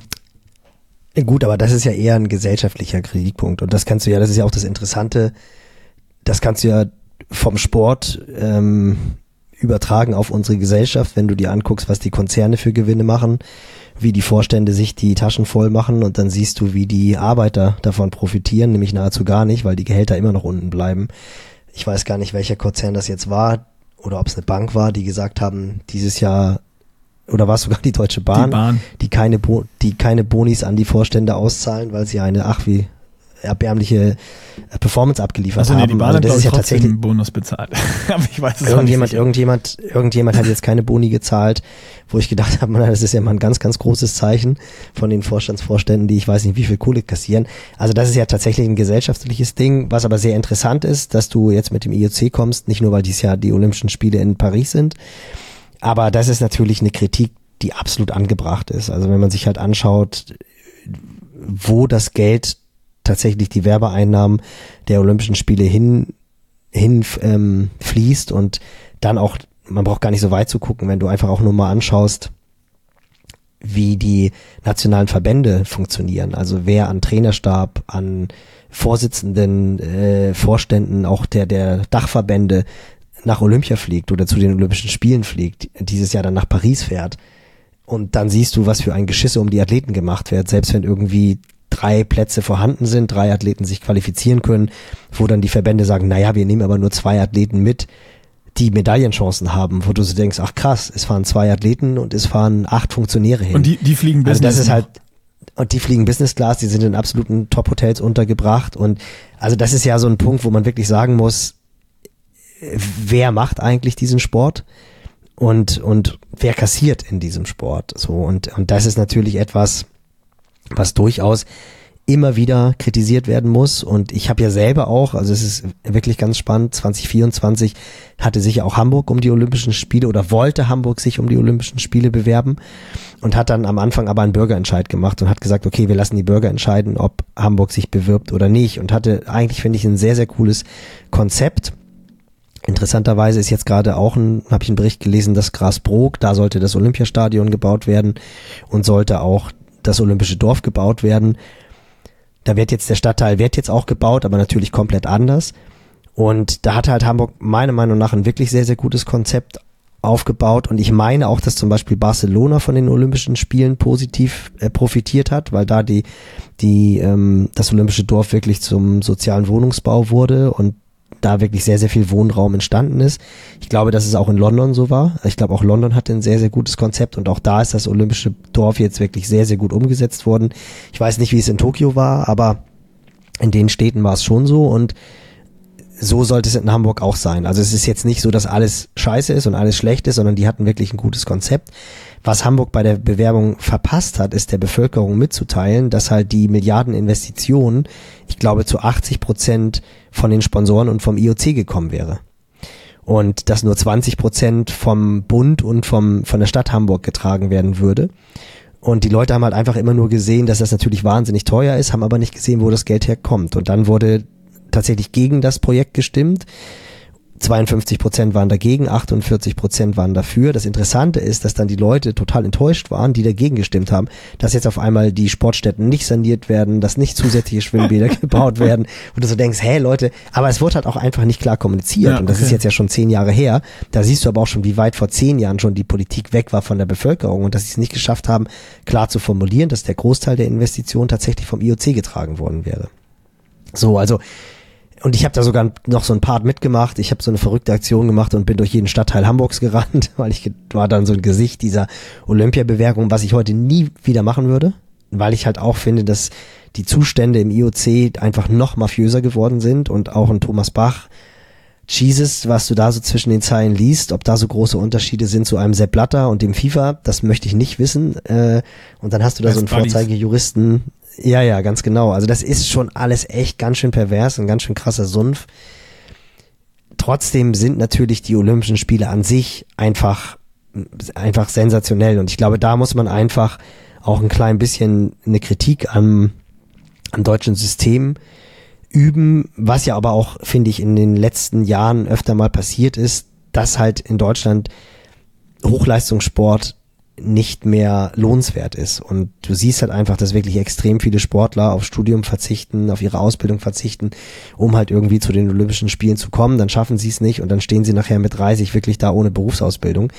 Das ist halt in den USA beispielsweise komplett anders, wo du halt dieses System hast über die Universitäten, übers College, wo auch ganz klar ja. gesorgt, dafür gesorgt wird, okay, du hast ein Stipendium, du ruderst jetzt und dann ist es auch mehr oder weniger egal, ob du es schaffst zu den Olympischen Spielen oder nicht, weil du dann von der Universität aufgefangen wirst, weil die wieder finanziert wird von Unternehmen, dann kannst du jetzt natürlich wieder sagen, ja, funktioniert das Ganze, funktioniert das Ganze nicht. Fakt ist, dass die Sportler, die in den USA dann an der Universität ihren Sport betreiben, ihren Studiumabschluss machen, danach dann auch von diesen Unternehmen übernommen werden. So, in Australien ist es ganz ähnlich, in England ist es ganz ähnlich. Und Deutschland hat da halt einfach wirklich kein gutes System, was jetzt natürlich durch dieses äh, fehlende Elite-Denken, wir wollen ja alle keine Elite mehr und Leistung soll ja nicht gefördert werden. Olymp äh, nicht Olympische Spiele werden abgeschafft, sondern Bundesjugendspiele werden abgeschafft, damit auch ja keiner sich auf den Schlips getreten fühlt. Weil es auch Fußball ohne gehört es gibt auch bald keine Noten mehr. Also in Hamburg kannst du beispielsweise auch nicht mehr sitzen bleiben in der Schule. Wirklich? Und das ist natürlich eine, ja, ist wirklich so. Du kannst fünf, sechs mit nach Hause kommen und du kannst nicht äh, sitzen bleiben. Als Schüler geil, aber. Boah, das ist natürlich, das ist, das ist natürlich Scheiße. eine, genau, das ist natürlich eine Entwicklung, wo du echt denken musst, Halleluja, das spielt dem Spitzensport in Deutschland nicht in die Rolle und es ist ja auch nicht ohne Grund, dass halt in solchen Sportarten wieder in der Leichtathletik ich meine, wir waren jetzt erstmalig bei der Weltmeisterschaft ohne Medaille in Deutschland. Das ist schon ganz schön knackig. In Szene, aber in Szene hast du so diese, äh, sind die deutschen Sportler so wie bei den Olympischen Spielen manchmal die allerersten Läufe, wo so auf diesen acht Bahnen nur so drei Athleten sind, die irgendwie von irgendeinem Land angemeldet sind, die aber gar keine Chance haben, überhaupt irgendwie weiterzukommen, weil die zwei Minuten langsamer schwimmen als alle auf 100 Meter. Ja. Da sind bald die Deutschen mit drin, die, wenn das so weitergeht. Wie die, wie die, wie die, Bob, wie die Bobfahrer aus Jamaika oder wie Eddie, Eddie the Eagle. Wie Eddie, Eddie the Eagle, der Exakt so. ja, also man kann darüber lachen, aber das ist halt schon, wenn du das mal, wenn du das wirklich mal durchdenkst, äh, das ist schon, das ist schon ganz schön hart. Ja. Und äh, ich habe einen unfassbar interessanten Artikel vor, ich weiß gar nicht, vor einem halben, dreiviertel Jahr darüber gelesen. Das in Norwegen hatte auch vor paar Jahren so eine Talsohle. Ich weiß nicht genau, wann das war. Also das war jetzt nicht vor zwei, drei Jahren. Das ist schon ein paar Olympia, olympische Zyklen länger her. Und da hat halt der Staat wirklich gesagt, ey, wir müssen den Sport einfach wieder mehr fördern und haben halt wirklich da angesetzt, wo es Sinn macht und haben in den Vereinen die Trainer äh, besser ausgebildet, haben dafür gesorgt, dass in der Gesellschaft wieder mehr Sport gemacht wird, dass die Bevölkerung Zugang zu Sportstätten hat. Ich meine, wie pervers ist das? In Hamburg ist nahezu jedes Stadion abgeschlossen. Ja. Und wenn, wenn du da hingehst und deine Intervalle läufst, wirst du vom Platzwart runtergeschickt. Das habe ich selber schon erlebt und das erleben die Athleten von uns reihenweise. Also gerade die Jahnkampfbahn in Hamburg beispielsweise, da darfst du tagsüber nur rauf, wenn du in der entsprechenden Schule bist und da halt gerade einen Kurs hast oder wenn du bei der Polizei bist. Und da bin ich dann irgendwann mal Intervalle gelaufen und dann hattest du da Polizisten und da kam wirklich der Hausmeister und hat gesagt, bist du Polizist? Weil ich halt einfach deutlich schneller gelaufen bin als die ganzen Polizisten und auch ein bisschen anderes Outfit hatte. Und dann meine ich, nee, ich bin Profisportler. Meinte er, ja, dann musst du hier leider den Platz verlassen. Das ist, das ist halt einfach Deutschland. Das muss man halt einfach mal wirklich so sagen. Und in Norwegen wurde es halt komplett staatlich beschlossen, dass es anders gemacht wird, dass der Sport in der Gesellschaft wieder anders ankommt, dass die Sportlehrer, die Ausbilder besser ausgebildet sind, damit sie den Kindern mehr vermitteln können. Die haben interessanterweise auch Jugend, also Kinderwettkämpfe abgeschafft und haben erst, ich glaube, es gibt Sportwettkämpfe erst ab dem zwölften Lebensjahr, mhm. damit die Kinder auch breiter ihr Talent suchen können, dass sie nicht schon mit sechs, sieben Fußball spielen und dann sind sie irgendwie Topscorer und probieren nichts anderes mehr. Ja. Und wenn du siehst, wo Gustav Iden und äh, Christian Blumfeld herkommen, die haben ja auch andere Sportarten gemacht. Also sie sind halt einfach viel, viel breiter aufgestellt und dann mit 13, 14, 15 fangen sie an, sich zu spezialisieren. Und da steht Deutschland definitiv eine Sportreform bevor. Also der Sport muss in Deutschland anders gefördert werden. Die Sportstätten müssen anders gefördert werden. Und da sehe ich in der jetzigen Zeit eher so ein bisschen die andere Entwicklung, dass es halt eher dahin geht, dass das Mittelmaß gefördert wird und alles das, was irgendwie so ein klein bisschen Richtung Eliteförderung geht, abgeschafft wird. Mhm. Und ich meine, wenn man sich mal anschaut, natürlich ist in der DDR nicht alles Gold gewesen, was geglänzt hat, gerade was auch die medizinische die Betreuung anbelangt, wobei man auch Game starten, da sind wir wieder. Ja, wobei man auch sagen, ja, wobei man auch sagen muss, Uni Freiburg, die hatte auch ganz gut gegengesteuert und Wolfgang Schäuble hat halt auch für Waffengleichheit aufgerufen damals als junger Abgeordneter im Bundestag. Also da ist das Gefälle jetzt auch nicht so groß, wie man vermeintlich meint der Spitzensport wurde aber natürlich damals im Ostdeutschland ganz, ganz anders gefördert. Klar, es war auch einfach ein Weg, früher zum Trabi zu kommen und auch andere Länder zu bereisen, das muss man auch ganz klar sagen. Aber da sind wir wieder bei, bei der, dem soziologischen Aspekt des Sportes. Warum sind die afrikanischen Läufer so unglaublich stark? Weil es halt der einzige Weg für die ist, zum Reichtum zu kommen. Und Reichtum bedeutet bei denen, dass die Familie sich eine Farm leisten kann und ein gesichertes Leben hat. Mhm. Das war damals in der DDR natürlich zum Teil auch so.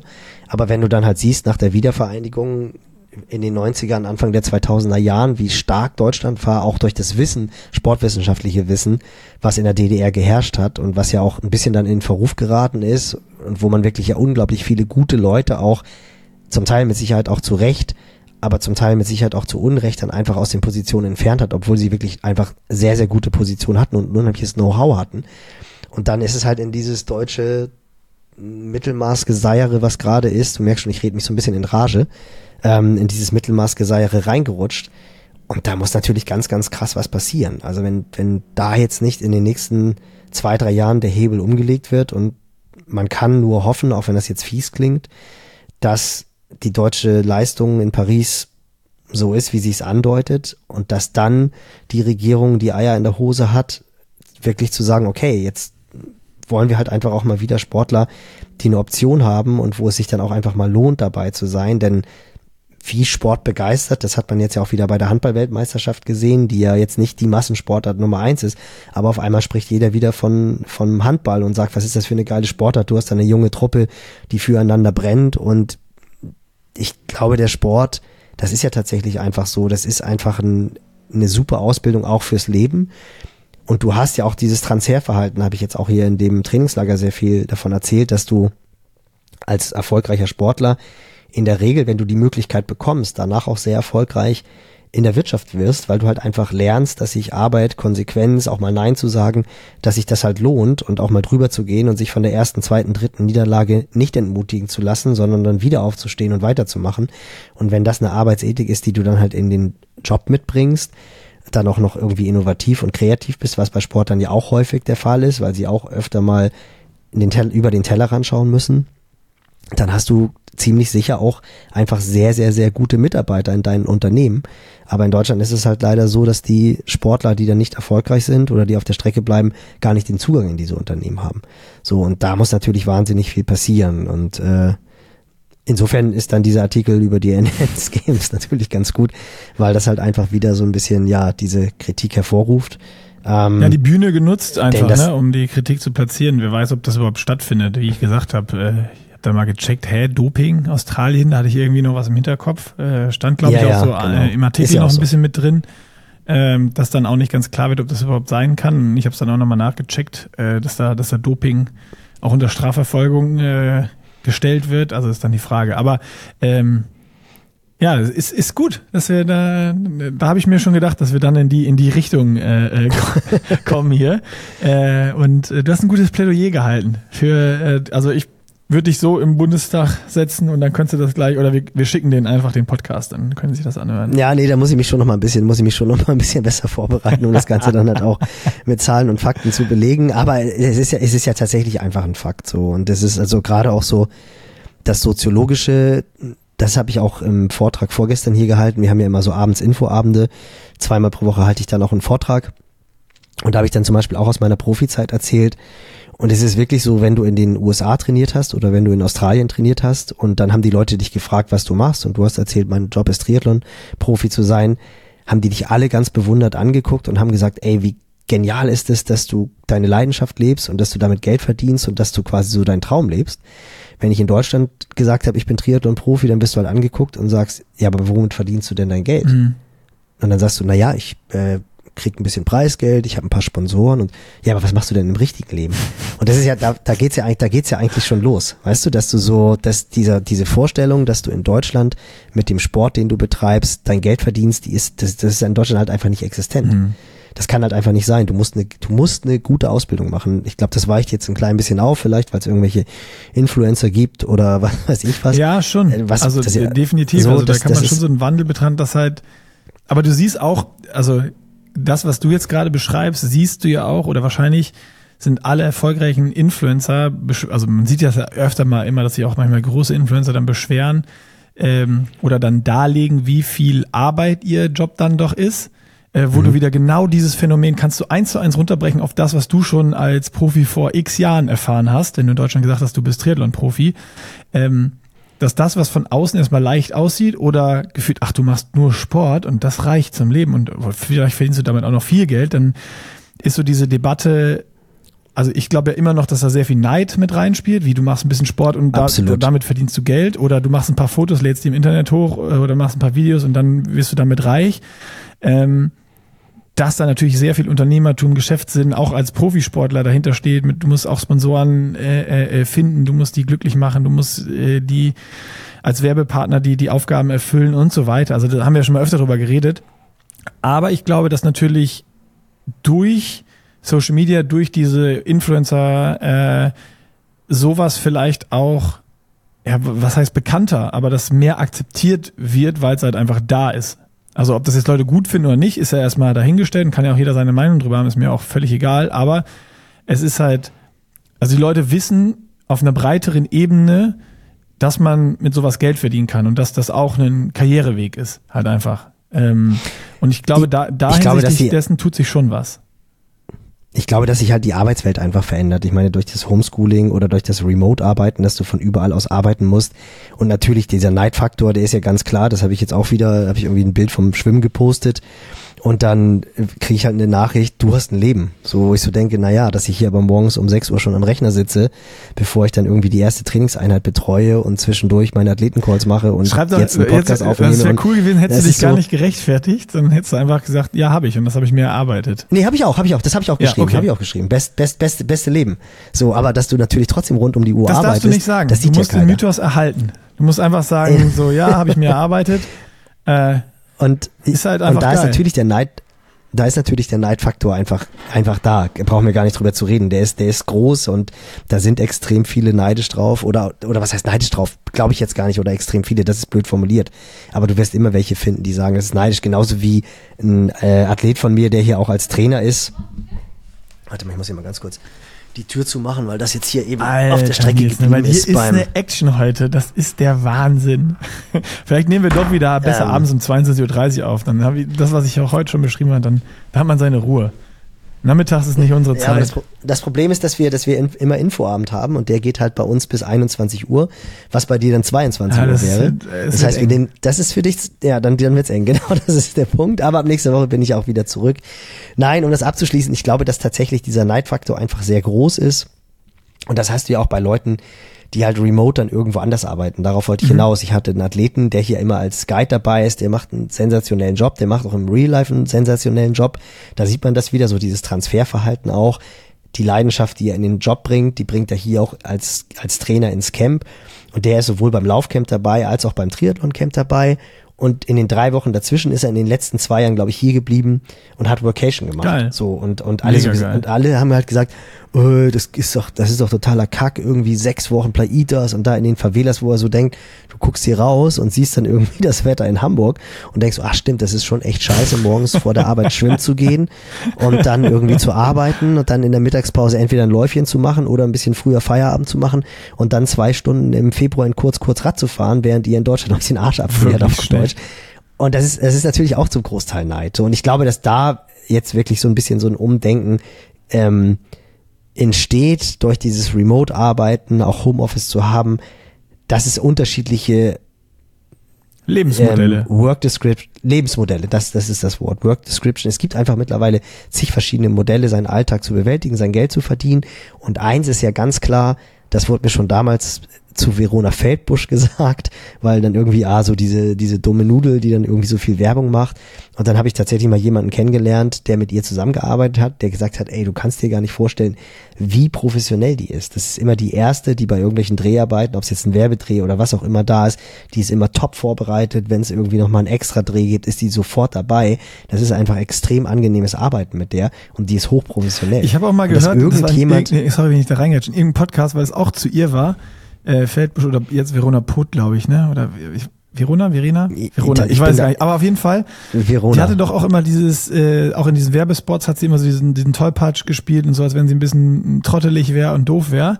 Äh, ist sie gar nicht, genau. genau. Und die ist halt anscheinend ultra smart auch und hat aber dieses ja. Image einfach so gut gespielt, weil sie dafür gut gebucht wurde, äh, dass sie das ja. halt dann einfach voll ausgenutzt hat und äh, ja, das naja, guck dir, guck dir Atze Schröder an, wie der im Podcast oh, ist ja, und wie der, ja, das ist ja das beste Beispiel überhaupt. So, also ich glaube tatsächlich, dass, und das ist halt irgendwie das Fiese daran, dass du, dass du als Sportler halt unfassbar viel Input geben kannst, wirklich auf wahnsinnig viel verzichten musst äh, und, und halt einfach dieses das Invest nicht immer zurückkommt. Aber so ist es ja auch im normalen Leben. Also du hast extrem viele, gerade auch Kultur, Kunst ist ja auch ein ganz, ganz fieser Bereich. Also ich glaube, das gibt sich alles nicht. Ähm, und ich glaube, ich, man sollte einfach mal so ein bisschen offener dafür sein, dass es halt unterschiedliche Lebensmodelle gibt. Und was natürlich ganz klar wieder der Fall sein muss, ist, dass, dass Disziplin und Fleiß im Sinne vom Spitzensport sich wieder lohnt und du keine Angst haben musst, danach in die, in die soziale Armut zu, zu fallen, weil du halt, weil es halt nicht hinhaut und weil du halt einfach versucht hast, in deinem Leben zu den Olympischen Spielen zu kommen. Also das ist, das ist schon in Deutschland echt ziemlich krass, so. Und, äh, ja, aber also ja. ich weiß nicht, andere Länder hat man halt wirklich keinen keinen Einblick. Aber ähm, du hast natürlich international, was wir schon besprochen haben, das IOC, wo unfassbar viel Geld da ist und auch unfassbar viel Gewinne gemacht ja. werden und die ganzen Marken ja auch für werben, weil sie in diesem Umfeld und richtig viel Kohle bezahlen, stattfinden wollen, mit diesen Athleten, mit diesen Leistungen in Verbindung gebracht werden. Aber die Leistungen bringen ja nicht die Funktionäre, sondern die bringen die Athleten. Und da äh, kommt dann oft nicht viel an. Ähm, und es geht dann runter in, äh, in der gleichen Weise, nur in etwas kleinerer Struktur, was du auch schon gut beschrieben hast, äh, die nationalen Verbände. Äh, wo dann manchmal mehr Funktionäre mit zu den Olympischen Spielen fliegen wie, wie Athleten oder Athleten zu Hause gelassen werden, weil sie keine Medaillenchance haben, aber die, die Funktionäre, die gar keine Aufgabe da haben, trotzdem teilweise mitfliegen äh, und vor Ort sind. Und genauso ist es, dass dann auch für diese nationalen Verbände gibt es Sponsoren, die die unterstützen. Äh, und wenn du dann manchmal mit den Athleten sprichst, ja, was kriegt ihr denn eigentlich von, von dem und den? Ja, nichts.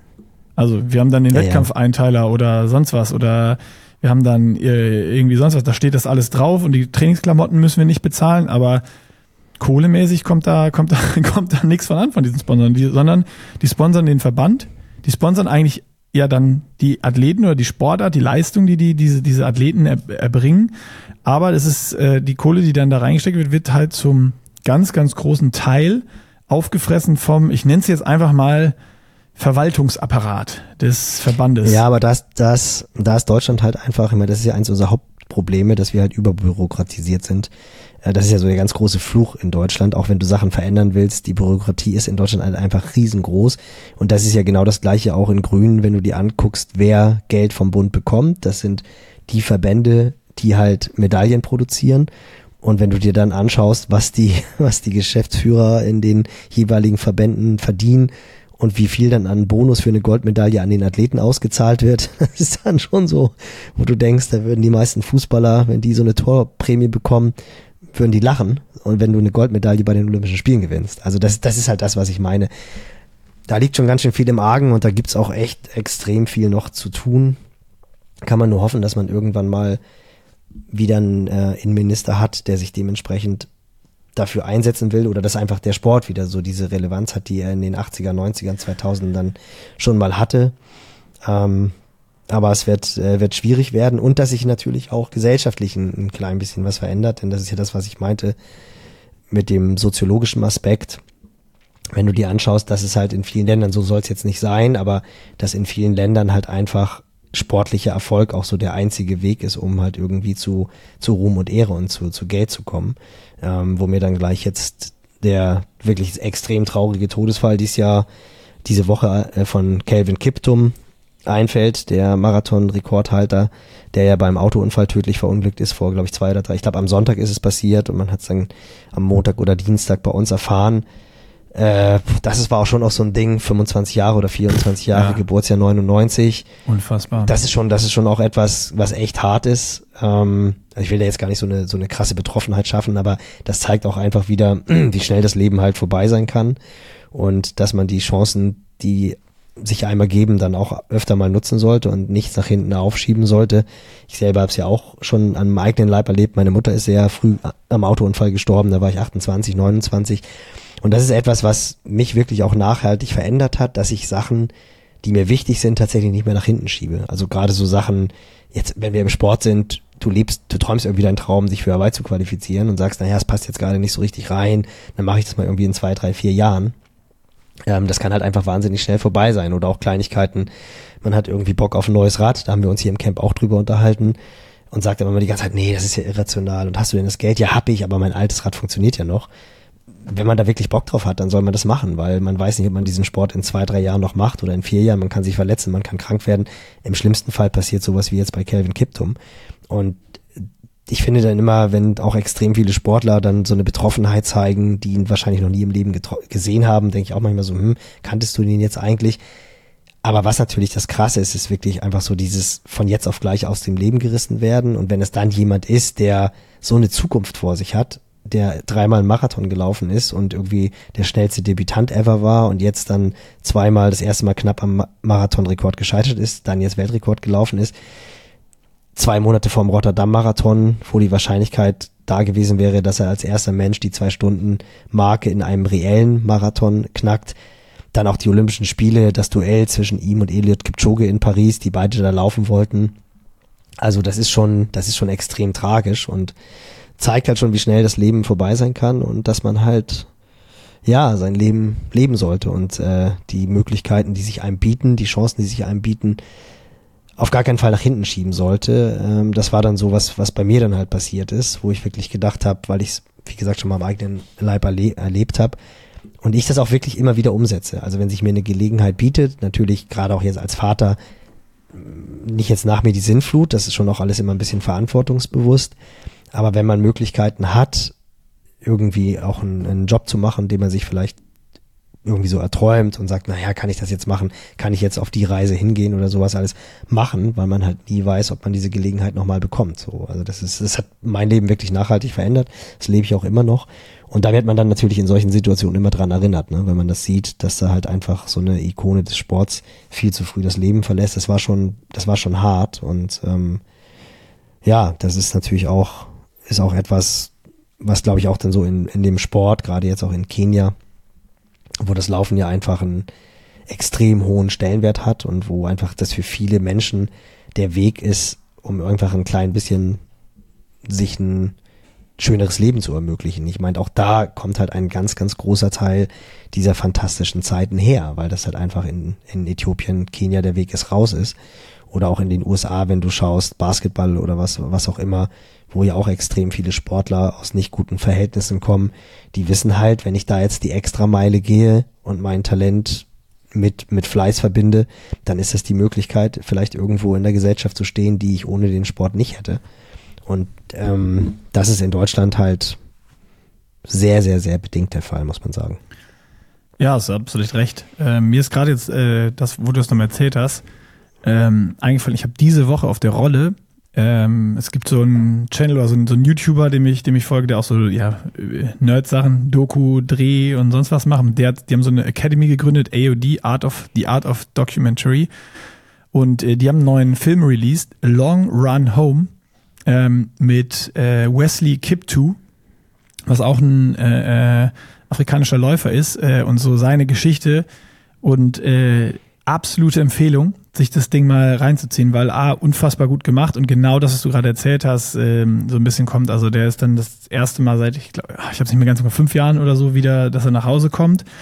Ähm, und wie der begrüßt wird dort und empfangen wird und so ist mhm. absolut Wahnsinn, wie er sich freut und dann äh, mit so einem mit so einem Roller hinten drauf zu zweit auf dem Markt fährt. Das erste, was er macht, ist für seine Community irgendwie fünf, sechs oder sieben Hühner kaufen, dass die halt ein, ein Festmahl machen können, weil sich das halt nicht leisten können sonst, ne? Es immer ganz einfach essen und wenn es Fleisch gibt, ist es für die halt was ganz Besonderes. Ähm, und dann für die Community quasi erstmal da ein Festmahl gibt und so, also was sie sich dann leisten können dadurch, ne? Da kommt dann der in Anführungsstrichen reiche Mann zurück, der es im Laufen geschafft hat und hält dann auch in der Schule, das sieht man dann auch in dieser Doku, äh, also ist dann in so einer Running Academy, was auch eine Schule ist und, und hält dann da auch äh, ja quasi eine Ansprache oder eine Rede, so dass wenn sie hart arbeiten, dass ich glauben, dass sie es schaffen können, dass es jeder schaffen kann und so weiter. Absolut inspirierend und unfassbar äh, äh gut gemacht und, und cool zu sehen. Also Long Run Home, Wesley Kip 2 mit zwei O Doc Documentary. Ähm, kann man sich auf jeden Fall mal geben. 22 Minuten, perfektes Rollenfutter. Ist äh, richtig gut, um das mal zu äh, äh, ja ein bisschen wirklich hinter die Kulissen zu blicken, wie, wie, wie es da aussieht, äh, was du gerade auch super gut beschrieben hast schon. Und äh, ja, ist auch so, nach dem Prinzip lebe ich ja auch. Ja, das ist, das ist bei mir auch noch so ganz oben in der Bucketlist. Das muss aber natürlich wirklich auch zeitlich passen, weil mein Sohn ja jetzt auch in der Schule ist, aber so auch nochmal dieses, dieses Leben in Kenia zu erleben, auch gerade aus Trainersicht, wirklich zu sehen, wie da gearbeitet wird. Ich habe ja schon viel gehört durch Tabea, die ja schon dreimal jetzt da war. Habe ja auch erzählt, dass ich diese halben Stunde Privataudienz letztes ja, Jahr beim Berlin-Marathon mit Patrick Sahn hatte. Das hat mich extrem beeindruckt, gerade auch nachdem ich ihn am Jahr vorher bei der Trainerfortbildung gehört habe. Und diese einfache, diese Simplicity is Key, was Jan Eliot Kipchoge einfach auch wirklich vorliebt, das ist schon, das ist schon extrem beeindruckend. Und das ist zum Beispiel etwas, was ich mir wirklich auch noch, auch noch ähm, ermöglichen möchte, um da noch reinzuschnuppern und was ich halt auch nicht zu lange auf die auf die lange Schiene nach hinten schieben sollte, weil das da bin ich halt auch sehr fest von überzeugt, mich das auch als Trainer extrem weiterbringen wird, weil das ja immer unterschiedliche Perspektiven sind und die Kunst ja auch immer ist so die die Herangehensweise, die wir haben, vielleicht mit, mit anderen Sichtweisen mal zu kombinieren und irgendwie so Cherry-Picking aus den besten Methoden. Also man muss natürlich schon bei seiner Methode bleiben. Aber ich glaube, gerade was diese Leidenschaft anbelangt, was auch das Training nach Gefühl und nicht nach irgendwelchen Zahlen und Fakten und ohne Messwerte anbelangt, da kann man, glaube ich, so viel lernen und einfach auch so diese Lebensfreude, die da herrscht, das halt auch zu transportieren, wieder in den, in den Arbeitsalltag oder dann in den Trainingsalltag. Ich glaube, sowas bringt dann extrem weiter. Und äh, das ist ja eigentlich immer so, dass wenn man jemanden fragt, was einen am meisten vorangebracht hat oder wo man am meisten gelernt hat, dann sind das ja eigentlich immer so die Menschen, die man trifft und wo man dann halt auch rausziehen kann und aus Erfahrungen, die man halt von anderen Menschen lernt.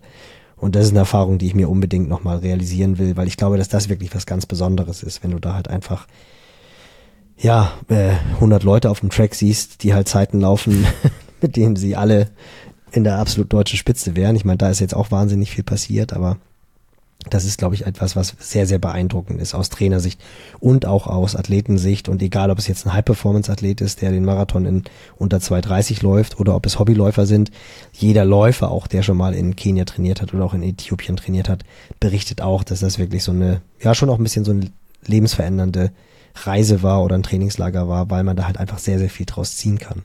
So, das ist, glaube ich, auch wahnsinnig spannend. Dann würde ich sagen, Schnapp cool. dir deinen eigenen, was für, schnapp was dir deinen eigenen, äh, dein eigenes Plädoyer hier von am Ende und buch das Ticket nach, nach Eton. ja, aber wie gesagt, ein bisschen verantwortungsbewusst muss man ja, das ja, Ganze ja, nein, natürlich. Und das wirst du auch merken. Man will, man will natürlich auch Trotzdem. nicht. Man muss, ja, aber das ist, das ist in der Tat. Also ich habe, ich habe auch überlegt, wirklich auch so diese Camps, die ich jetzt ja seit drei, vier Jahren auch wieder betreue oder vor Corona auch. Ähm, das sind halt drei Wochen und da habe ich dann auch überlegt, okay, welches Camp könntest du irgendwie austauschen? Um dann halt mal nach Kenia zu fahren, weil wenn du nach Kenia fährst, musst du mein, meiner Meinung nach zumindest zwei Wochen fahren. Also ich will da jetzt keinen Höheneffekt erzielen für mich, aber äh, ich fliege ja nicht für eine Woche hin, das wäre Schwachsinn. Ähm, und dann kannst du nicht, also das, das geht halt nicht, ich kann halt nicht irgendwie sieben Wochen im Frühjahr nicht da sein. Das, das haut halt einfach nicht hin vom, vom Workload her, von der Familie her.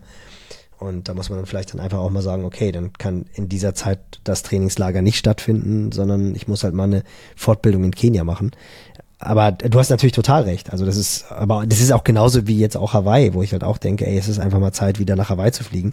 Jetzt nicht unbedingt als Athlet. Das ist doch. Nils. da, da, da, da, gehen wir jetzt wir, das, da machen wir nächste ich Woche. Ja nicht, ich habe, ich habe auch noch, ich hätte auch nächste, noch ein Thema Woche. mitgebracht, aber wir sind schon bei einer Stunde nächste 46. Woche. Ja, es wird zu lang. Äh, es reicht. Der Long, genau. für einen Long Run mit Schuhe anziehen und so reicht es schon wieder hier. Äh, wir kommen ja am Ende genau, schon wieder bei zwei Stunden raus mit dem Intro. Ähm, also, da, aber auch als Coach, auch als Coach werde ich, auch als Coach werde ich nach Hawaii fliegen. Als Athlet wirst du nach Hawaii fliegen. Weil ich halt auch mit Reden wir nächste Woche drüber, wie Nils als Athlet nach Hawaii fliegen wird und äh, ob er als Athlet oder als Trainer nach. Also, also, also als Trainer fahre ich safe in Doppelfunktion. Als Spielertrainer, Spielertrainer wäre auch super. Ja, das, ah, das würde mir, das würde mir gefallen. Sehr, sehr schön. Ähm, mhm. Ich habe auch noch ein Thema eigentlich äh, gehabt heute, aber das, ja, das passt jetzt nicht mehr rein. Das nehmen wir auch mit äh, nächste Woche. Dann stehen die Themen nächste Woche schon wieder fest, Nils, und äh, damit würde ich sagen, wir machen jetzt hier einfach einen schnellen Cut, bevor das hier ähm, ne, nicht eine Überlänge wieder wird, sondern eine Überüberlänge. Aber wieder äh, sehr spannende Themen auf der Uhr heute hier. Absolut, hat Spaß gemacht. Und auch wieder überraschende, überraschende Wendung. Ja. Also nicht nur durch, nicht nur durch die Dacharbeiten hier.